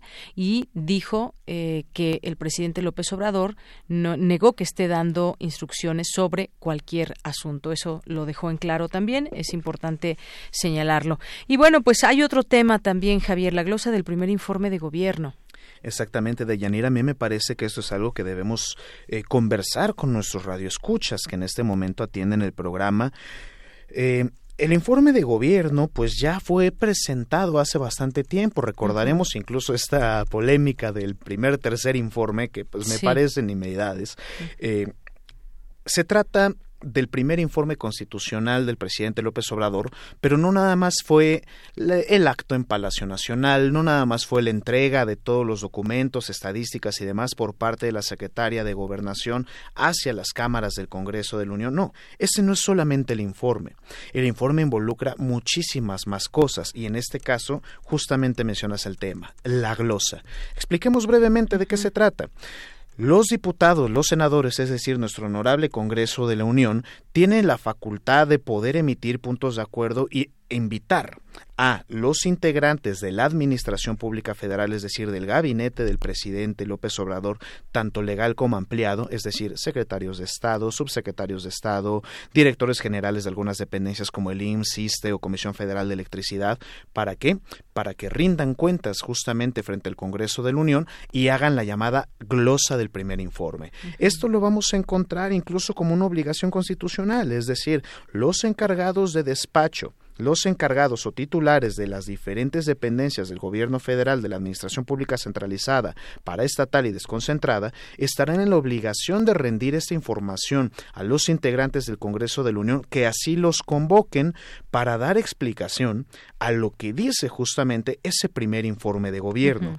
Esto lo podemos encontrar de diferentes eh, maneras o esquemas, es decir, los secretarios de Estado no necesariamente se presentan el Pleno, tampoco los directores generales. Habrán algunos, como fue el caso de Olga Sánchez Cordero, que se habrá presentado ante el Pleno de ambas cámaras, el Senado y la Cámara de Diputados. Habrán otros secretarios o directores generales, como fue el caso ayer de Manuel Bartlett, que se presentó únicamente frente a una comisión de la Cámara de Diputados.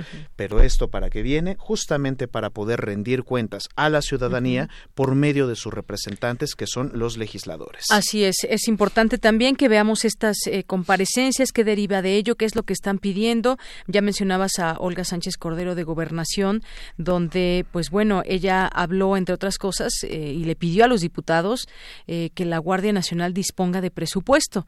Digo, de otra manera será difícil eh, que este grupo combate el crimen como se ha planteado y con este nuevo grupo que se hizo a partir de este gobierno, con este bajo este nombre, la secretaria de Desarrollo Social, que también de Bienestar, perdón, la secretaria del Bienestar, también habló, por ejemplo, de los programas sociales de la actual administración, dijo que han beneficiado a 20 millones de mexicanos con una inversión de 300 mil millones de pesos. Todo esto, pues, es finalmente eh, importante conocerlo y qué están ellos eh, señalando, cuáles son las preguntas de los legisladores de todos los partidos también. Siempre ha sido importante eh, conocer cuáles son las posturas también y cuál, cómo se maneja también la oposición en estos casos. Cuestionar me parece que también es muy sano dentro de este recinto legislativo.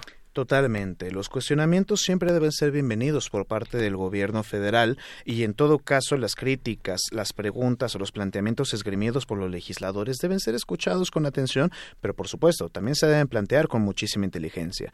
Esto se trata de uno de los ejercicios de rendición de cuentas que no podemos dejar de lado.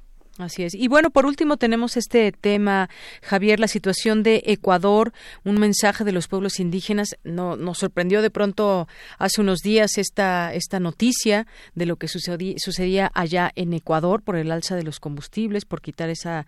Eh, eh, todo ese tema para que suba el precio eh, y bueno pues hubo una reacción muy clara de, de la gente Exactamente, hay que pensar en lo siguiente, y lo he discutido con cierta frecuencia con mis alumnas y mis alumnos.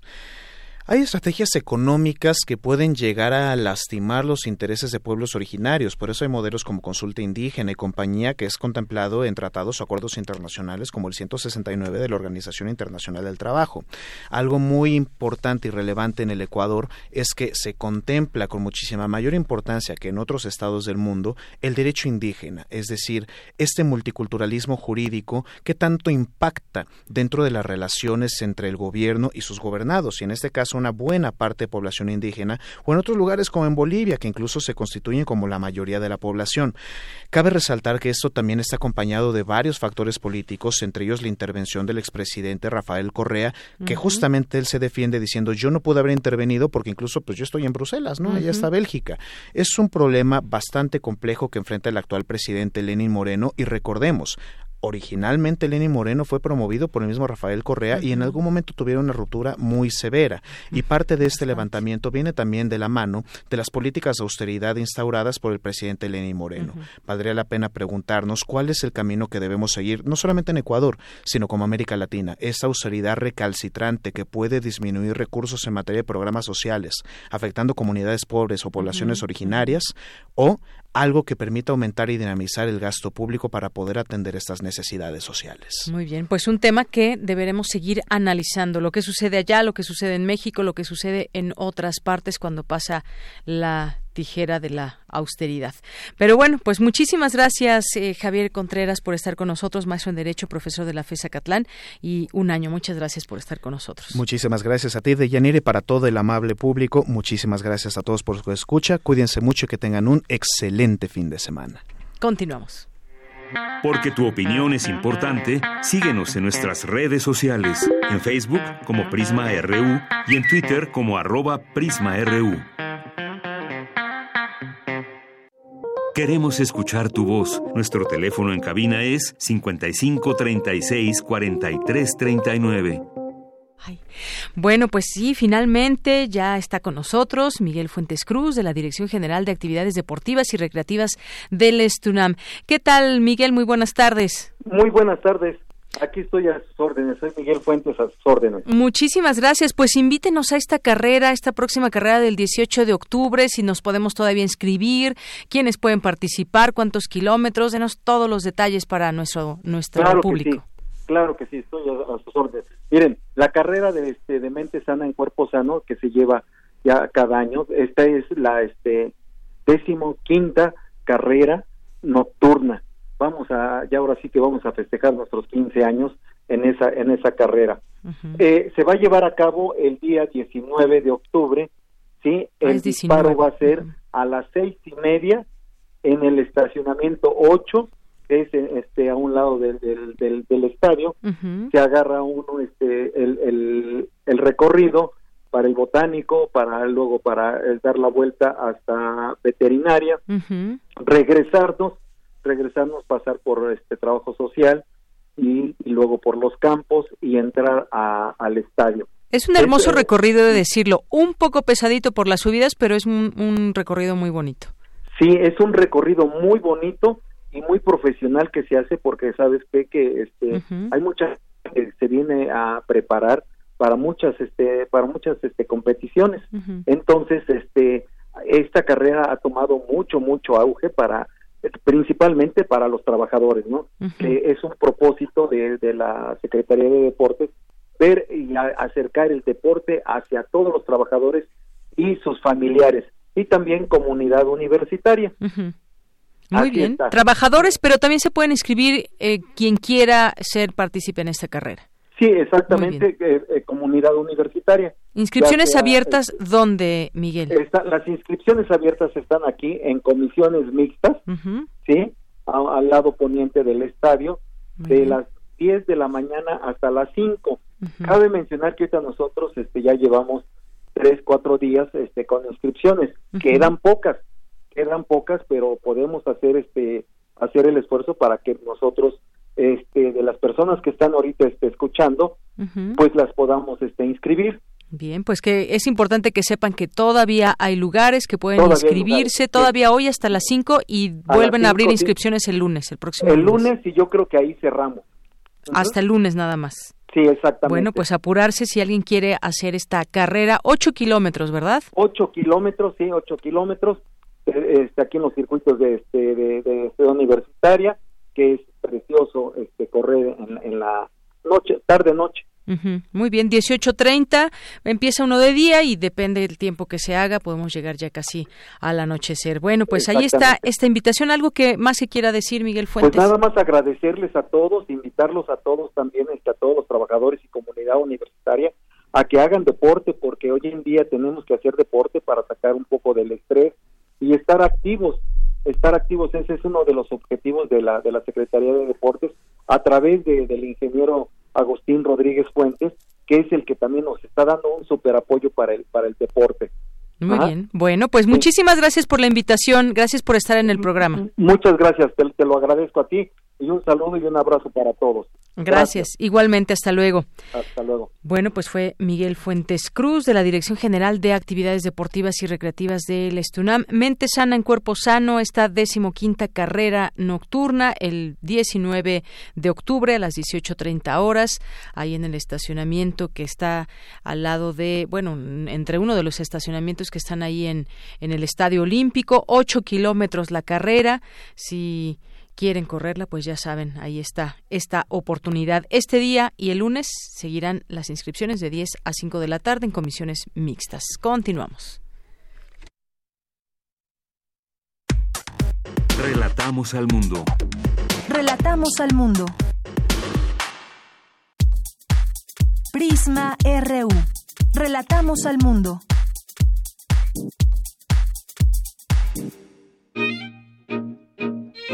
Melomanía RU.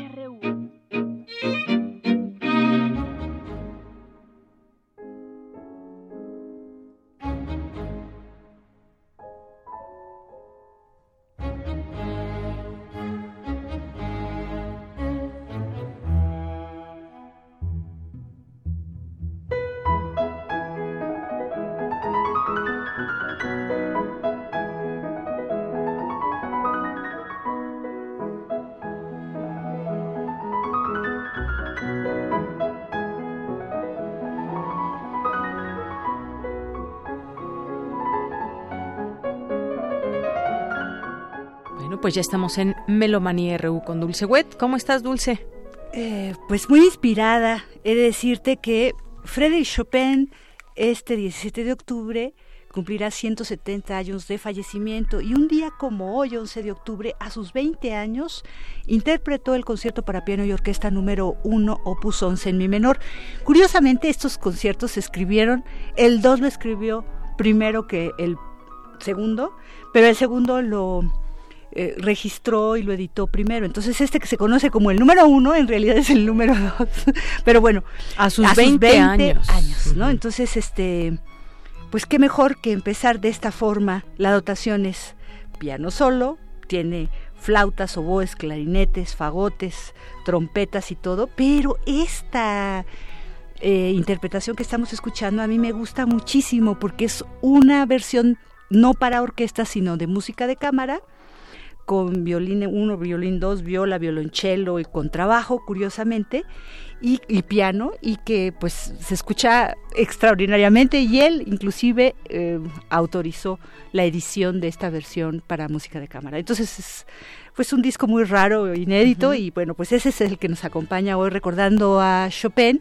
Y como este mes de octubre es la efeméride más importante, lo celebramos en la programación musical, uh -huh. escuchando de él todos los sábados y domingos a las 11 de la mañana, pues sus nocturnos polonesas, baladas, mazurcas, conciertos precisamente, así que toda casi todo lo que compuso Chopin es para piano, tiene también canciones, tiene obras para violonchelo y piano.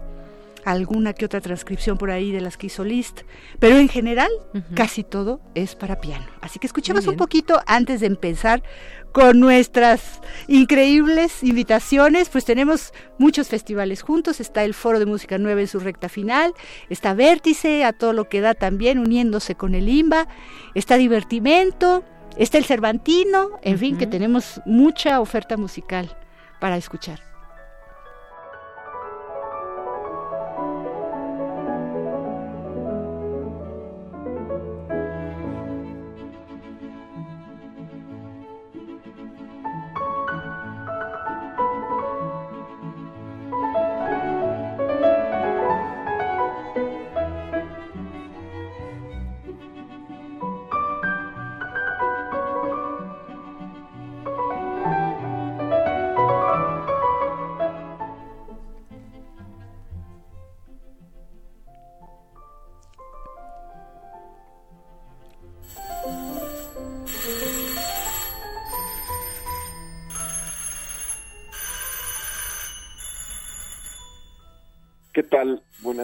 Tardes a todos. Muchas gracias por esta invitación a participar en este programa. Soy Juan Ayala, director del Festival Vértice y secretario de programación de Cultura UNAM. Después de presentar esta tercera edición del Festival Vértice, justamente tuvimos la fortuna de poder incorporar esta gran, gran obra del repertorio contemporáneo del siglo XX, la única ópera de Ligeti y que nos ha emocionado y entusiasmado poderla llevar a cabo con un elenco muy interesante de gente muy solvente tanto en el ámbito vocal como en la dirección musical. El caso de Ludwig Carrasco encabezando la Orquesta Juvenil Eduardo Mata de la Universidad es una gran ventaja, un gran lujo, digamos, poder con una orquesta de jóvenes emprender una travesía de esta naturaleza. Siendo esta presentación un concierto multimedia, cabe destacar que tendremos un video, una hora veinte minutos de audiovisual, a cargo del joven realizador Óscar Enríquez. Se hará una suerte de exploración del cuerpo, o sea, al final todas estas premoniciones apocalípticas del gran macabro estarán circunscritas a esta exploración del cuerpo humano como contenedor de la vida que eventualmente se vaticina apocalíptica. Quisiera invitar a todo el público a que sea testigo de un acontecimiento cultural en nuestro país. Yo creo que esta presentación se puede expresar como un acontecimiento cultural que va a generar interés en, en muchos melómanos, en mucha gente interesada, digamos, en el mundo de la ópera contemporánea, porque sin duda esta pieza es un ícono y creo que pues el espectador encontrará una oportunidad que no se dan muchas en las instituciones, en la producción operística, para presenciar una obra de esta naturaleza.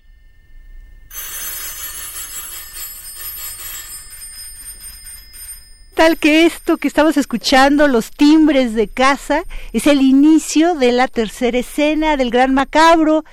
Así como nos invita Juan Ayala, pues hemos hecho programas especiales. El sábado pasado, el 5, tuvimos el primero a las 12 del día por FM, el sábado 5. Mañana tendremos el número 2. Y bueno, las dos únicas presentaciones de este estreno en Latinoamérica son hoy en la sala de Zahualcoyotl a las 8 de la noche o el domingo, yo diría y el domingo, porque yo iría a las dos. Más bien yo quiero ir a las dos porque cada recinto es diferente, cada apuesta. Ya nos ayer platicaba yo con el coordinador nacional, este José Julio Díaz Infante, y nos dice que está bien eh, fuerte la presentación, sobre todo la parte digital, la, la, la parte este, visual. Entonces, bueno, pues qué mejor que una anti-antiópera, porque era la antiópera de la antiópera, decía Ligeti cuando empezó a trabajar hace 45 años, en 1974, la primera versión que se hizo de 1977 y se grabó en el 79, pues es sumamente lírica, es mucho operístico en el sentido de la voz. Y en esta versión que vamos a escuchar, que ahora es en inglés, que se hizo 20 años después, pues es una es teatro musical, es como cabaret y, también hay muchísimas citas de muchos eh, importantes compositores. Solo son dos horas. La primera hora es el primer acto con la primera y la segunda escena, la segunda hora el tercero y cuartas escenas. Y bueno, imagínense ustedes que se llega Necrotzart, eh, bueno, su nombre indica la muerte, es el rey de los infiernos y está amenazando a todo mundo de que ya se va a acabar el mundo y todos nos vamos a morir. Qué raro, ¿verdad? Se parece un poquito a lo que nos pasa ahora. Y bueno, y hay distintos escenarios, es una locura. Este, eh, el país em, eh, es, es una ficción. Eh, Grunewald eh, hizo grandes pinturas así del fin de los tiempos, donde ganaba el mal y todo, y es, es, es, un poco como si viéramos de Bosco el Jardín de las Delicias, pero al contrario, los infiernos, y aquí muriéndose todos, descabezados, calacas y todo, y en eso se basó Ligeti. Entonces, bueno, pues la invitación está, llámenos 55 36 43 39. Con esa presentación, ¿quién no quiere? Vamos un poco. ¿Qué les parece que ahora también José Julio va a hablar de esto, pero de otros conciertos también, de este eh, cuadragésimo primer Foro Internacional de Música Nueva Manuel Enríquez? Hay un concierto hoy antes del Macabro, mañana hay otro concierto y el domingo primero la clausura en el Conservatorio Nacional de Música y después en Bellas Artes.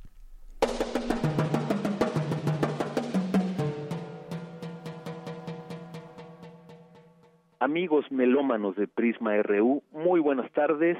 Otra vez José Julio Yas Infante platicándoles ya de esta jornada de clausura, este, este último fin de semana del 41 Foro Internacional de Música Nueva Manuel Enríquez. Como les comenté el martes pasado, tenemos la presentación del Inner Pulse Ensemble haciendo el cimarrón en la sala Ponce, no como tradicionalmente son los conciertos ahí a las seis, sino a las cinco. Y es a las cinco por una muy importante razón, porque a las 8 de la noche, hoy mismo, tenemos en la sala Nesa la primera de las dos presentaciones eh, que constituyen parte de, la clausura del foro, con el estreno en México de la versión orquestal completa de la ópera El Gran Macabro de Ligeti, esta obra tan importante eh, de este compositor fundamental en la música del, del siglo XX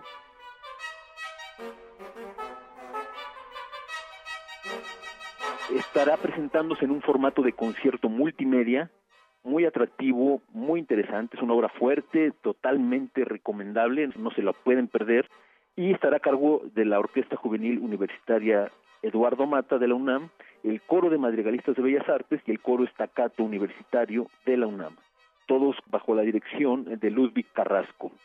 Hoy a las 8 de la noche y el domingo 13 de octubre a las 5 de la tarde en el Palacio de Bellas Artes. Por supuesto, hoy es en la sala Netzahualcoyotl. Mañana sábado tenemos la última colaboración con la UNAM con la presentación desde Alemania del ensamble KNM Berlín en el MUAC. Esto será a las 6 de la tarde este ensamble de música experimental de vanguardia. Ya estuvieron hace un par de años con un programa muy, muy atractivo, muy interesante. Ahora traen cosas nuevas y no nos lo podremos perder.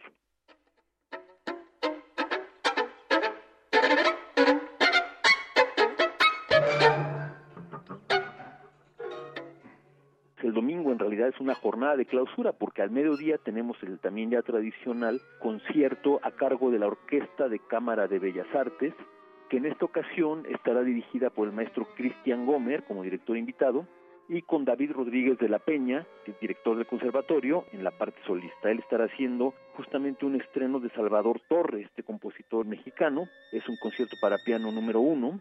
Se estará haciendo, por supuesto, una obra de Manuel Enríquez, no puede faltar en el foro, Móvil 2, también en conmemoración del 25 aniversario del maestro Manuel Enríquez, quien fundó y quien dio nombre a este foro que hoy nos ocupa tenemos una obra de una joven Alejandra Garcés, tenemos una obra de Jorge Vidales, que es un estreno mundial, un estreno en México de Alejandro Basulto, y tenemos también el Coahuanac de Silvestre Revueltas, porque también estamos conmemorando 120 años de su nacimiento, también este compositor fundamental en el devenir de la música contemporánea en México. A las 12 del día en el Conservatorio Nacional de Música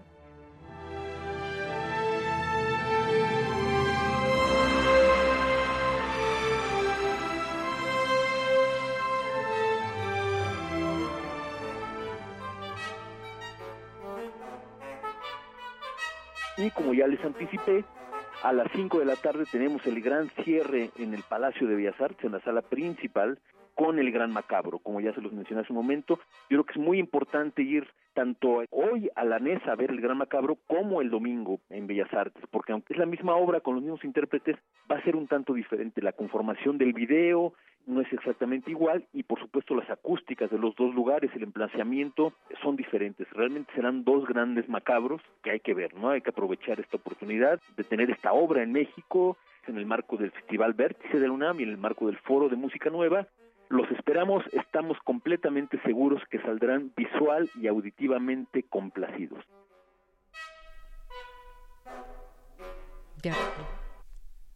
Vámonos ahora con la invitación de divertimento. Es la maestra Monique Rassetti quien nos invita al concierto de este próximo domingo a las 5 de la tarde en la Casa del Lago.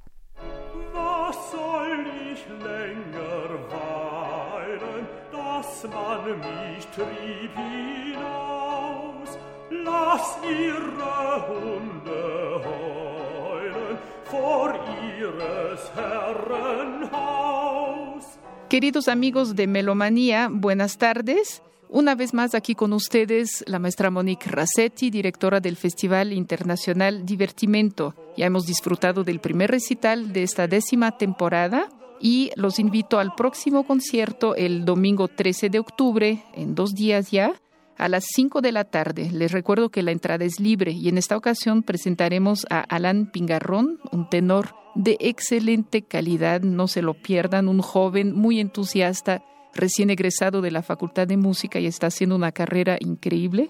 Va a estar acompañado al piano por el maestro Sergio Vázquez y van a presentar obras de Schumann, Liszt y Tosti.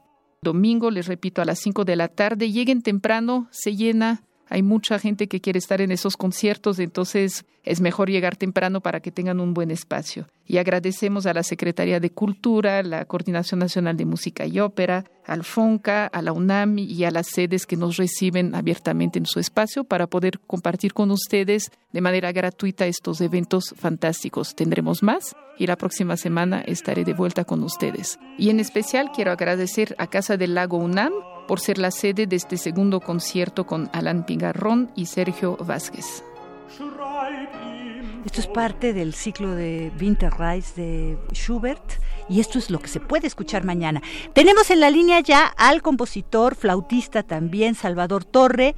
Él nos invita, si ustedes escucharon la invitación de José Julio Díaz Infante, nuestro coordinador nacional de música y ópera, nos hablaba de dos eh, digamos, clausuras.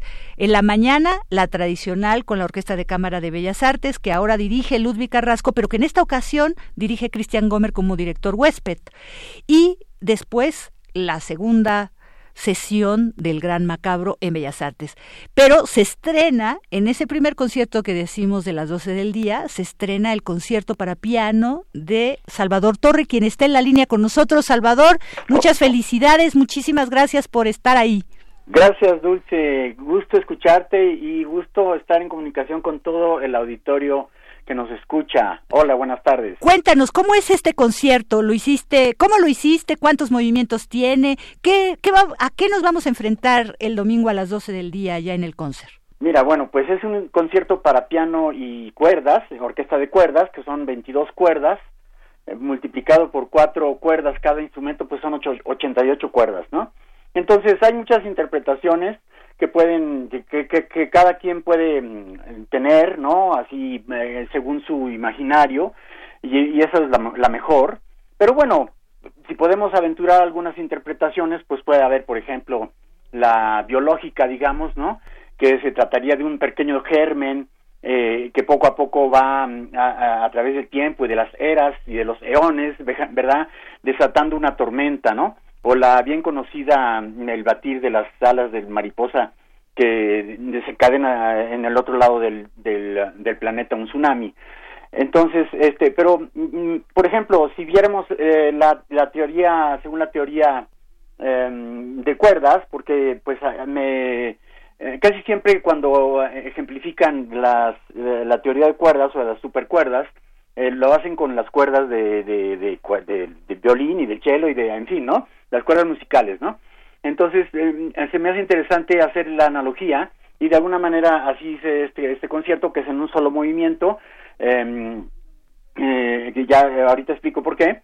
Eh, entonces, eh, los instrumentos de cuerda establecen la distancia del espacio-tiempo, digamos, fijando primeramente ciertos puntos eh, fijos en el espacio, para luego moverse microtonalmente, abriendo distancias multidimensionales, llenando de diversas maneras los espacios intersticiales entre esos puntos fijos de una manera vibracional, ¿no? Según la teoría de cuerdas.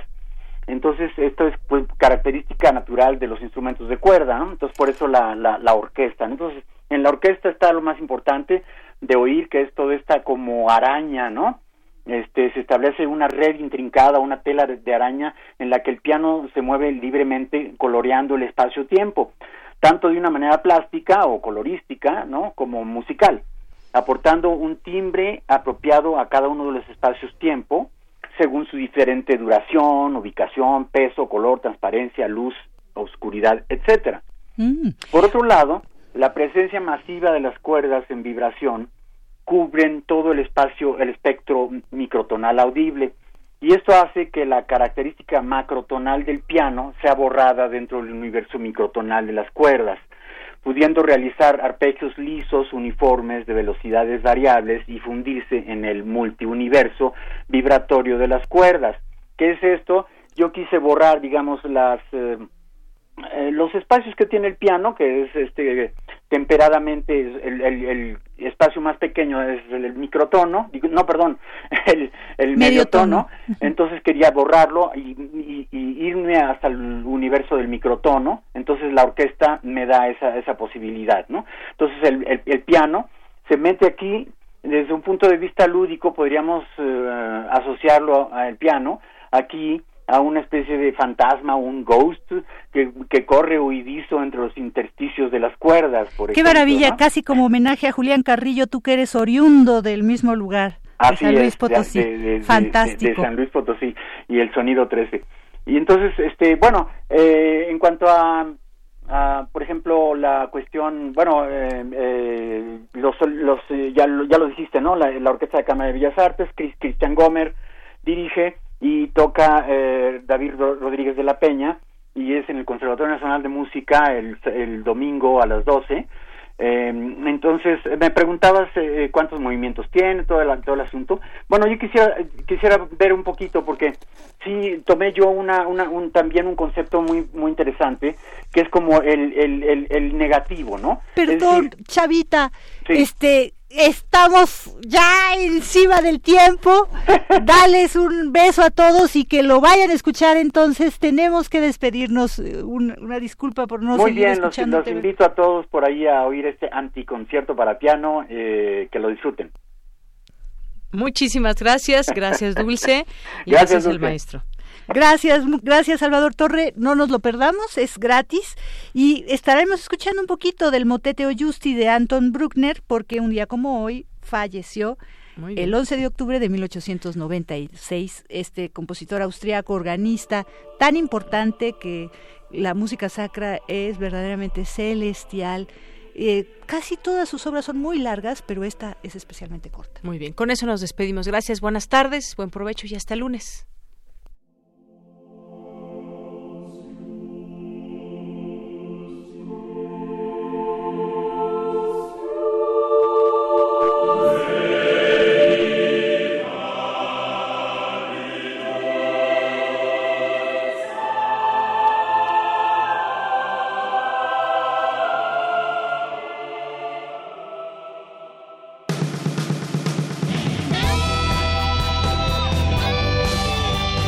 RU. Relatamos al mundo.